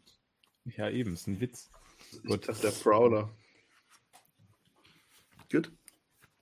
Wir kommen, ich hoffe, wir kommen nochmal drauf zurück. Ich, nicht, dass ich mir jetzt das einbilde. Ich habe es auch schon seit drei Jahren nicht mehr gelesen, aber ich bin mir ziemlich sicher. Nee, da bist du auch eigentlich äh, gut dabei, weil das, weil wir den späteren Kapitel auch besprechen müssen, weil auch das ist ja ein Handlungsstrang, um den es geht. Es geht sich um diese Verschiebung des Verbrechens, was Okay. eigentlich im Gossip passiert. Deswegen ist das mit dem Vorstellung passt da perfekt rein. Gut. Danke, Gerd. Danke, mystischer Gerd. Mystischer Naja, Das ist so ein guter Name. Aber ich finde tatsächlich, und das finde ich auch ganz, das muss man auch mal wirklich, ich kann, ich kann da auch, diese erste Ausgabe ist wirklich in der Summe überragend. und Man kann das auch Absolut. genug an, an, an Sachen Absolut. betonen. Auch hier wieder in dieser Szene, wie sie ja auch bei der ganzen Ernsthaftigkeit dann endet, das mit so einem Gag auflösen, den ich Mhm. dann noch nicht mal irgendwie platt finde. Ne? Also so dieser Satz so, meinst du eigentlich, das war genug Benzin, war die ganze Lagerhalle an verbrennen? Also, wo du so denkst, so, das ist einfach so ein trockener Humor auch, der da noch so durchscheint, der wirklich, äh, der, ne, weil das ganze Ding ist ja ansonsten überhaupt nicht lustig. Also Ja, das Einzige, wo das mal so anzü an, wo das mal so, wo das mal so ein bisschen so Augenzwinkern hat, ist tatsächlich, wenn hier äh, Batman, Catwoman oder Bruce und Selina miteinander am Flirten sind. Ähm, und das finde ich tatsächlich auch super, weil das auch immer diese, das löst es wunderbar auf. Ne? Das gibt dem Ganzen noch so, so einen Anstrich, der, der ähm, das angenehm zu lesen macht. Und hier ist auch so ein textliches Vorstellung drin. Irgendwo in der Stadt vergeht dem Römer gerade das Lachen. Und Das ist Ja. eigentlich schon, die- wo du einfach weißt, nee, dem vergeht das jetzt vielleicht im Moment das Lachen, aber demnächst vergeht euch das Lachen wieder. Weil was ihr damit ihm, weil das finde ich an das Tolle daran. Mit dieser Lagerhalle-Szene, das ist ja fast jetzt das Ende, wird einem noch klar gemacht, was da jetzt kommt. Das hört nicht auf, das wird schlimmer. Ja, aber auch dieses, das ist ja auch diese Umdrehung von, ne, irgendwo lacht der Römer Ja, gerade in der ja, Stadt so und ja. jetzt lacht er halt gerade mal nicht mehr. So, jetzt Ja. könnte, konnte ich ihm mal eins auswischen, Ja. ne? So was auch Ja. So, ne? Aber ja, du hast natürlich recht. Also letztendlich ist das hier die ganze Zeit Aktion, Reaktion. Und Ja. natürlich äh, wissen wir jetzt schon, okay, das, das geht ja noch weiter, ne? Ja, Aber das ist ein schönes Noir-Element, ne? Also wenn du dir vorstellst, das wird quasi als Off-Text gesprochen. mhm. Ja, Wahnsinn. Äh, Ja. Irgendwo in der Stadt vergeht dem Römer gerade das Lachen. Dann hast Ich du glaub- wirklich so dieses, ähm, ja, hast du halt Noir, hast du halt einen Noir-Film, ne? Ich bin mir nicht sicher, aber ich glaube, in der Malteser Falke wird, wo Humphrey Bogart oft aus dem Off ja auch erzählt, äh, Ja. kommen genau, ich glaube, glaub, da kommt das sogar her, weil da geht es ja auch um, um, um so einen Gangsterboss, äh, wo er nicht herkommt und, und er erzählt dann also im Off und dann und dann passiert aber, es wird dann immer schlimmer bis zur Auflösung. Und jetzt bei Miller doch auch so. Year One ist doch auch so. Das Genau. zieht, sich ja auch mit diesen Off-Sachen, ne? Von, mit Ja. diesen Off-Kommentaren von, von Batman. Ja. So, Okay, wir und dann haben nähern uns dem Ende. Genau. Ja. Harvey Harvey Dent kommt nach Dent Hause. ist es ist ja, Halloween. zufrieden auch. Ein Gesicht, Genau. was äh, seine Frau schon lange nicht mehr gesehen hat. Mhm. Äh, Kinder kommen äh, ihm entgegen. Also es ist jetzt tatsächlich Halloween, äh, da die Kinder ja verkleidet sind als Geist, Hexe und ja, Cowboy. Und ähm, ja, überall auch alles mit Kürbisköpfen dekoriert ist. Und ähm, ja, wir merken, dass da irgendwas im Gange war, weil das Panel wechselt rüber zu einem Fahrzeug äh, ins Innere, was äh, das Haus beobachtet und auch seine Rückkehr und sicherstellen wollte, dass auch er im Haus drin ist. und das Kommando gibt, los jetzt. Und dann gibt es eigentlich nur noch ein riesiges Splash-Panel, ja, in dem das Haus eben explodiert. Ich glaube an Jim Gordon, ich glaube an Harvey Dent, ich glaube an Gotham City. Auch nochmal gespiegelt halt, ne? Rückwärts zurück, wie er es gesagt hat vorher. Mhm. Ja. Richtig. Geil. Ja, ist nur geil. Voll. Voll. Das ist echt. Also ja, das ist. Ja. Gedruckt auf klofreiem Papier. ja, Ah, Ja. Muss auch erstmal so sacken kurz. ne? Das ist auch schon so ein richtiger Schlag in die Magengrube, das Ende. So. Das ist, als wenn man so eine auf die Ja. Fortsetzung warten muss, so so eine Woche, bis die neue Folge kommt. Und in unserem Fall jetzt einen Monat. Ja, und Ja, damals stimmt. auch. Und damals Ja, auch. genau. damals Ja. Ja, ich wollte gerade Ja, damals, ich, ich war das damals, wie gesagt, ich musste ja immer einen Monat warten, bis die nächste Ausgabe kam. Und dann war das ja immer noch so, weil das wurde ja aus Amerika importiert. Und das war manchmal, war es dann, äh, dann nicht sofort dabei. Da musste man auch schon mal sechs oder acht Wochen warten. Dann bekamst du nach acht Wochen dann plötzlich zwei Hefte, weil die eine Lieferung nicht geklappt hat. Das war schon stramme Zeit, um das zu Ja, Ende ist zu ja- lesen. Ja, Wahnsinn. Das ist ein Wahnsinns Cliffhanger. Und da, mir Ja. wird auch gerade nochmal klar, auch bei dem Ende, und wenn wir das jetzt so durchgegangen sind, das ist ja bis hierhin auch noch ein unfassbar.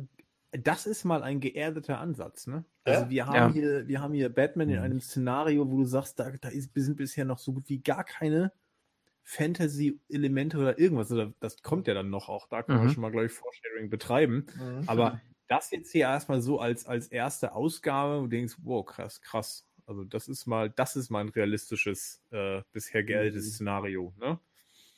Was in den Zeichnungen ganz anders aussieht, ne? Also die Ja. wenn wir ne, Catwomans Kostüm nehmen oder so, ne, Ja. die, die hat dann noch irgendwelche Armreife, wo du denkst, wieso wieso hat die Catwoman auf ihrem Kostüm Armreife? Armreifen. Oder so Also- Schuhe, so komische. So. Ja, genau. Aber das ist, äh, ich musste jetzt hier immer mal dran denken, ähm, Löb und Sale haben ja jetzt zum 25. Jubiläum äh, nochmal ein Special rausgebracht, ne? Ähm, und da habe ich ein Interview zugelesen mit- den beiden. Und da sagt, äh, da fragen die den ja, was, wie erzählen sie denn quasi dem Zeichner, was er zeichnen soll und so? Oder wie, wie, wie erstellen sie eigentlich ihre Geschichte? Und da sagt Löb, na, ich mache das so, dass ich, ich überlege, was, welchen Zeichner habe ich vor mir und was würde der wahrscheinlich gerne mal zeichnen? Da musste ich hier immer mal so dran denken. Und Tim Sale sitzt mit in diesem Interview und sagt dann später, ja genau, der macht das so. Ich frage mich, warum das viele Autoren nicht machen. Ähm, jetzt ist das 25 Jahre her. Wir wissen nicht, ne, ob die nicht miteinander auch ein Stück weit gereift sind und so. Aber da muss ich hier wirklich manchmal dran denken. Und dann denke ich manchmal eben, da sagt er zu dem Sale, wie soll ich es denn hier machen oder so. Oder der Sale schlägt was vor. Und ich kann mir gut vorstellen, ähm, dass das eben auch so ein so meisterlich wirkt, so, so eine fließende Komposition ist quasi, weil die beiden sich irgendwie zusammengesetzt haben und ähm, das irgendwie miteinander gestaltet haben. Und äh, vorhin, äh, ähm, das kam mir jetzt immer mal wieder als, äh, als Gedanke, weil Henning sagte, na, das so als, ähm, so als einsteigerfreundlich zu bezeichnen, das ist schwierig, weil ja am Anfang ne, muss, wird so Wissen vorausgesetzt, was man eigentlich nicht hat. Ich finde aber gerade, ähm, dass es trotzdem geht, weil es einfach gut erzählt ist. Das ist so wie mit Absolut. Klassikern. Ja. Ne? Ja, Also ich auch mein- gesagt, ist Ja. jetzt nicht unbedingt, für mich ist das nicht unbedingt das einsteigerfreundlichste Werk, Richtig. aber du kannst die Prämissen, du musst halt die Prämissen hinnehmen. Also Ja. das ist der Punkt. Du kannst halt jetzt nicht, du darfst jetzt nicht den Anspruch haben, dass ich sage, okay, ich krieg das jetzt alles noch erzählt. Also ich kann mir schon vorstellen, dass wenn du das heute jemandem gibst und der liest das, dass der sich an vielen Stellen fragen wird, habe ich jetzt die, habe ich den Vorgänger nicht gelesen? Ja, Also, Ja. und dann sagst du, nee, es gibt ja keinen, nicht den Vorgänger. Ne? So. genau. Und Ja. des, deswegen würde ich, einen- würde ich einen kleinen, einen, einen, äh, quasi noch einen kleinen Unterpunkt mit dazufügen zu dem. Das, ich würde das auch so sagen, das ist nicht das Einsteigerfreundlichste, aber ich finde, das hier ist ganz wichtig, das kommt aufs Alter drauf an. Und was du vielleicht Ja. auch schon für, ein- für ein Medienrezipient bist, quasi. Ich habe das, ich habe das damals nicht so gelesen wie jetzt. Voll. Und ich habe es vor drei Jahren nicht so gelesen äh, wie jetzt. Also das ist auch sowas, man sagt das immer so, für mich sind das immer so Phrasen. Ja, das kann man immer wieder hernehmen, da entdeckt man immer irgendwas Neues und so, aber das ist ja auch so. Also, Voll, ja, Du hast es hier in, in dem Werk, ähm, hast ich glaube, der, ähm, dass das ein Klassiker ist, erschließt sich einem dann so mit der Zeit tatsächlich. Du, und Du ne, wie du ja sagst, die diese- Sprache ist edel. Ja, die Sprache ist edel. Du hast diese Filmreferenzen, zwar den ganzen. Absolut.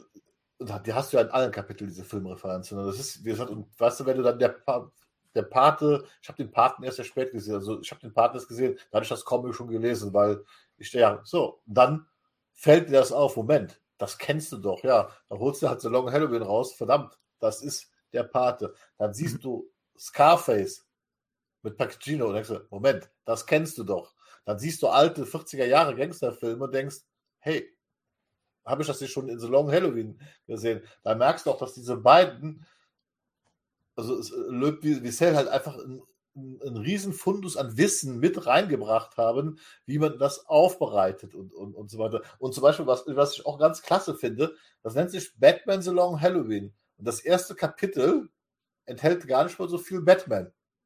Obwohl er permanent präsent ist durch diese teilweise Off, Off-Dialoge und so weiter. Das heißt, man konzentriert sich wirklich auf diese Geschichte, Gossip, Gangster und dann schmeißt, schmeißt, schmeißt man die Figuren da rein. Unter dieser Prämisse, Batman, der halt, ja, vielleicht Rache will, der das Verbrechen bekämpfen will, ja, die alle eigentlich gut sein wollen. Und dann haben wir 13. Ausgabe und gucken aus all diesen Personen, die eigentlich gut sein wollen, was machen wir aus den Personen? Was wird aus den Personen am Ende dieser Geschichte? Und das ist das Spannende, was die beiden gemacht haben.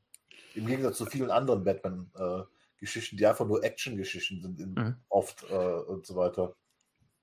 Würdet ihr sagen, für Leute, die jetzt vielleicht nicht so viel gelesen haben, aber den Bo Comic Bock hätten zu lesen, dass es reichen wird, die Nolan-Filme geguckt zu haben und zumindest mal wissen, was für die Figuren sind. Weil man hat ja die meisten oder viele Figuren, bis auf vielleicht ein, zwei, die noch vorkommen, kennt man zumindest schon mal. Aber man weiß zumindest, wer ist Falcone, wer ist Maroni, um was geht's, was geht's in Gotham City, so als Zeichen. Oder was würdet ihr als Tipp für jemanden, weil wir jetzt ja schon gesagt haben, das ist zwar eine gute Geschichte, aber es setzt Vorwissen voraus. Und ganz ehrlich, wenn ich jetzt die Figur nicht kennen würde, hätte ich schon so zwei, drei, also jetzt nicht bei Batman Selina Kyle und auch wahrscheinlich nicht bei Harvey Dent, aber spätestens, wenn es um die Mafia-Familien oder sowas geht, hätte ich dann schon Schwierigkeiten. Ist es so? Weil ich habe mich das tatsächlich gefragt. Damit hätte ich gar kein Problem. Also ich kriege im Paten zum Beispiel auch nicht viel erzählt, ne? Also ich, ja, weiß, ja, voll, voll, ich weiß auch nicht, ich weiß da auch nicht irgendwie, wer sind jetzt die Corleones, das kriege ich auch nicht erzählt aber eben durch die Art, wie Szenen aufgebaut sind und wie Atmosphäre geschaffen wird und mit, mit ganz vielen kleinen Szenen, und das reicht hier eigentlich schon. Also ich brauche da voll. zu den Falconis gar nicht so viel Hintergrund. Also ich verstehe die Frage, die, die, du stellst, aber ich glaube, da sind wir bei dem gleichen Punkt wie Marian. Und das, was ich auch schon gesagt habe, ich glaube, das hat, das ist die Frage, welchen Anspruch habe ich halt. Also das Werk, glaube ich, kann ich so lesen, wenn ich mich auf die Prämisse die das Werk hat, halt einlassen kann. Wenn ich natürlich jetzt jemand bin, der irgendwie zu jeder Figur noch den Background kennen will, weil ich sonst mhm. das Gefühl habe, ich verpasse irgendwas, dann ist das vielleicht jetzt nicht das, das, das am besten geeignetste Werk, um damit einzusteigen. Ne? Aber ich finde, das ist eine Geschichte, die ja die Essenz der Figuren einfach auch schon derartig gut erfasst, dass das sich deswegen auch wiederum als Einsteigerwerk auch wieder gut eignet. Mhm. Und bei uns im Batman-Forum haben wir ja auch so eine Lesereihenfolge, ne? Wird ja oft immer gefragt, mit was soll ich einsteigen? Ähm, da ist ja dann meistens Batman Year One oder Batman das erste Jahr genannt. Ähm, ich denke mal, das ist ja auch die Basis, auf das das hier ja eben beruht, wie wir vorher schon gesagt haben, da kommen ja auch eben Figuren schon vor, werden da dann eben etabliert. Also wenn, dann würde ich sagen, fang mit Batman Year One an und steig dann hier ja. äh, mit ein. Also wenn du noch ein ja. bisschen mehr ne, so ein bisschen mehr Aufarbeitung brauchst, wo steht Batman gerade, ähm, wo, wo steht, wo steht ein Harvey Dent gerade, dann würde ich sagen, dann fang mit Batman Year One an. Und die Frage, ob da jetzt der Film für ausreicht, mh, hm, ich meine, der Film bedient sich so partiell dem Comic und seiner Figuren. Ich wüsste nicht, ob ich dann mir jetzt ein Falcone zum Beispiel gemerkt hätte, um dann auch automatisch zu wissen, das ist jetzt die Figur, die jetzt hier im Comic vorkommt. Dafür sind die im Film wahrscheinlich auch bisschen zu klein, ähm, also in ihrer Wichtigkeit eingesetzt ähm, und würde jetzt nicht sagen, okay, daraus lässt sich dann logisch ableiten, dass das die Figuren wären oder ich, dass es die gleichen Figuren wären. Also da wüsste ich nicht, ob das ausreicht. Ich würde weiterhin das Comic empfehlen, um dann hier einzusteigen. Ja. Ja, vor allem, weil wir ja auch eher gesagt haben, äh, es ist eher Catwoman, die uns, äh, wo, wo uns die Dynamik unklar ist. Ne? Also das war ja am Anfang, wer ist denn Selina Kyle? Ähm, weil die anderen werden uns ja relativ vorgestellt. Und ich meine, das kann man ja tatsächlich ein Stück weit vorwegnehmen. Äh, der Löb hatte damals gesagt, ich mache das nur, wenn ich eine Noir-Geschichte erzählen darf. Das darf er jetzt hier. Und ich meine, das werden wir dann sehen. Es geht viel weiterhin um Mafia und Familie. Und die, die Schurkengalerie quasi, die ist manchmal so ein Stück weit zurückgesetzt, manchmal auch so out of character. Und manchmal spielt die gar keine großartige Rolle. Ähm, und das, ich glaube, das, das ist eher so die Krux, wenn man quasi Batman und seine Schurkengalerie kennenlernen will, dann ist es ähm, für einen kurzen, für ein kurzes Reingucken äh, vielleicht ein ganz gutes Werk. Ähm, wenn man, aber eben nicht das Beste, aber für einen Einstieg ins, wer ist ein Batman? Was ist denn die Philosophie?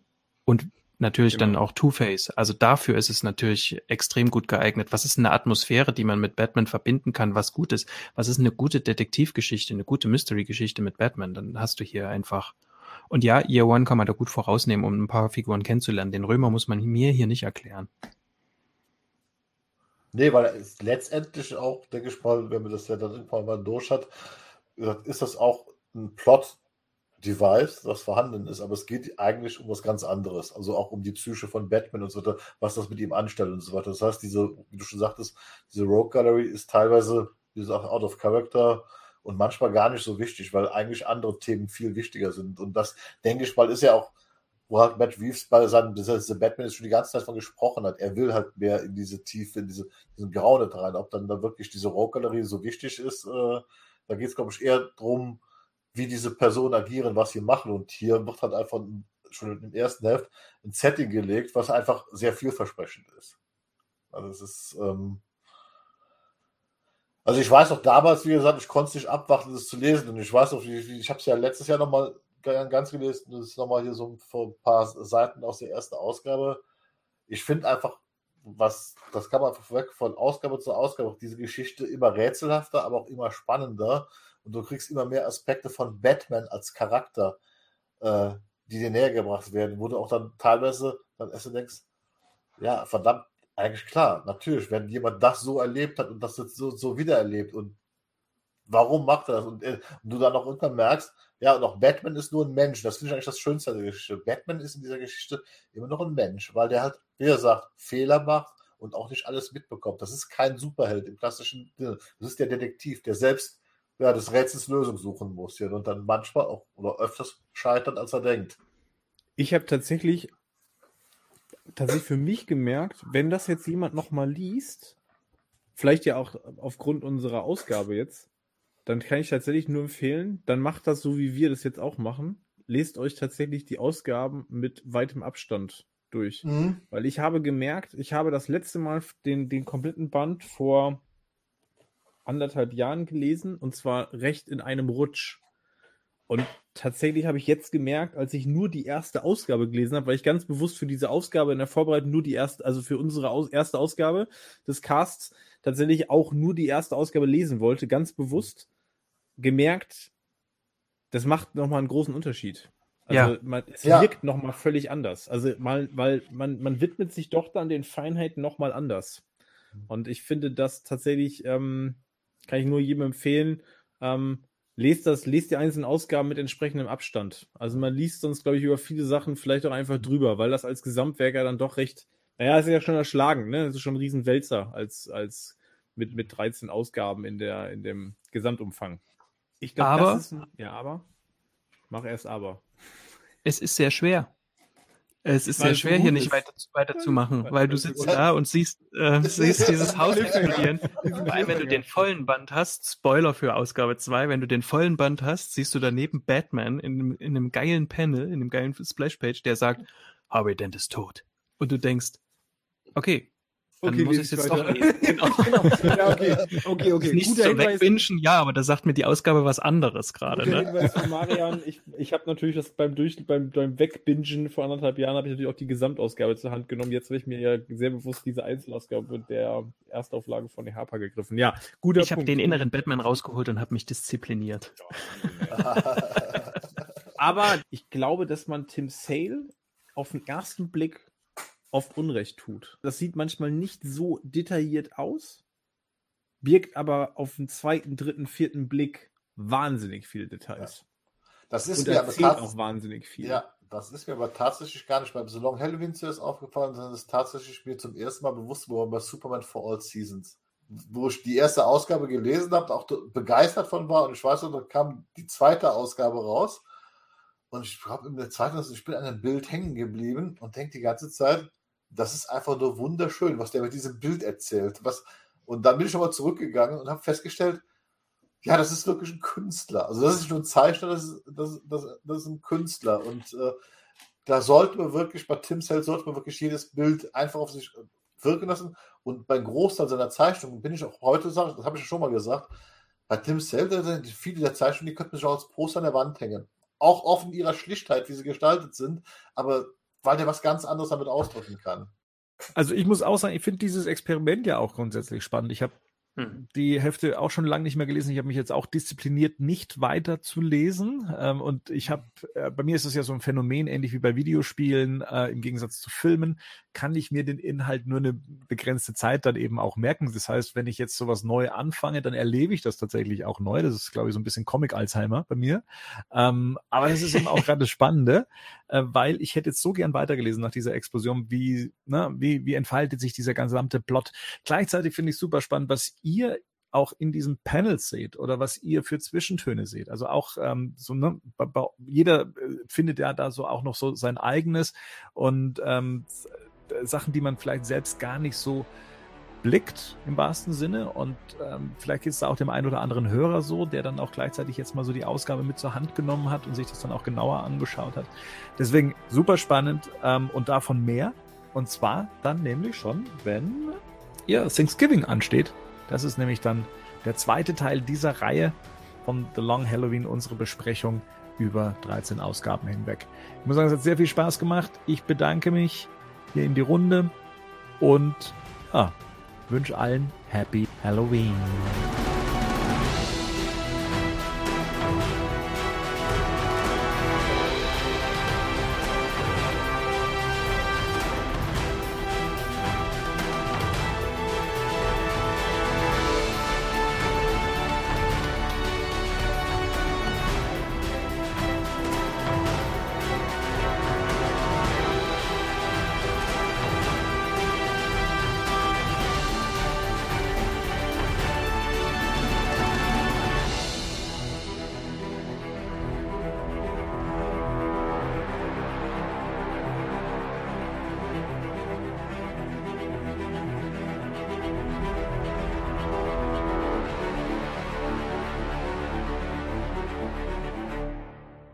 Batman News Badcast ist ein Podcast-Projekt von Fans für Fans. Batmannews.de und der Badcast stehen nicht in Verbindung mit Warner Bros. oder DC Comics.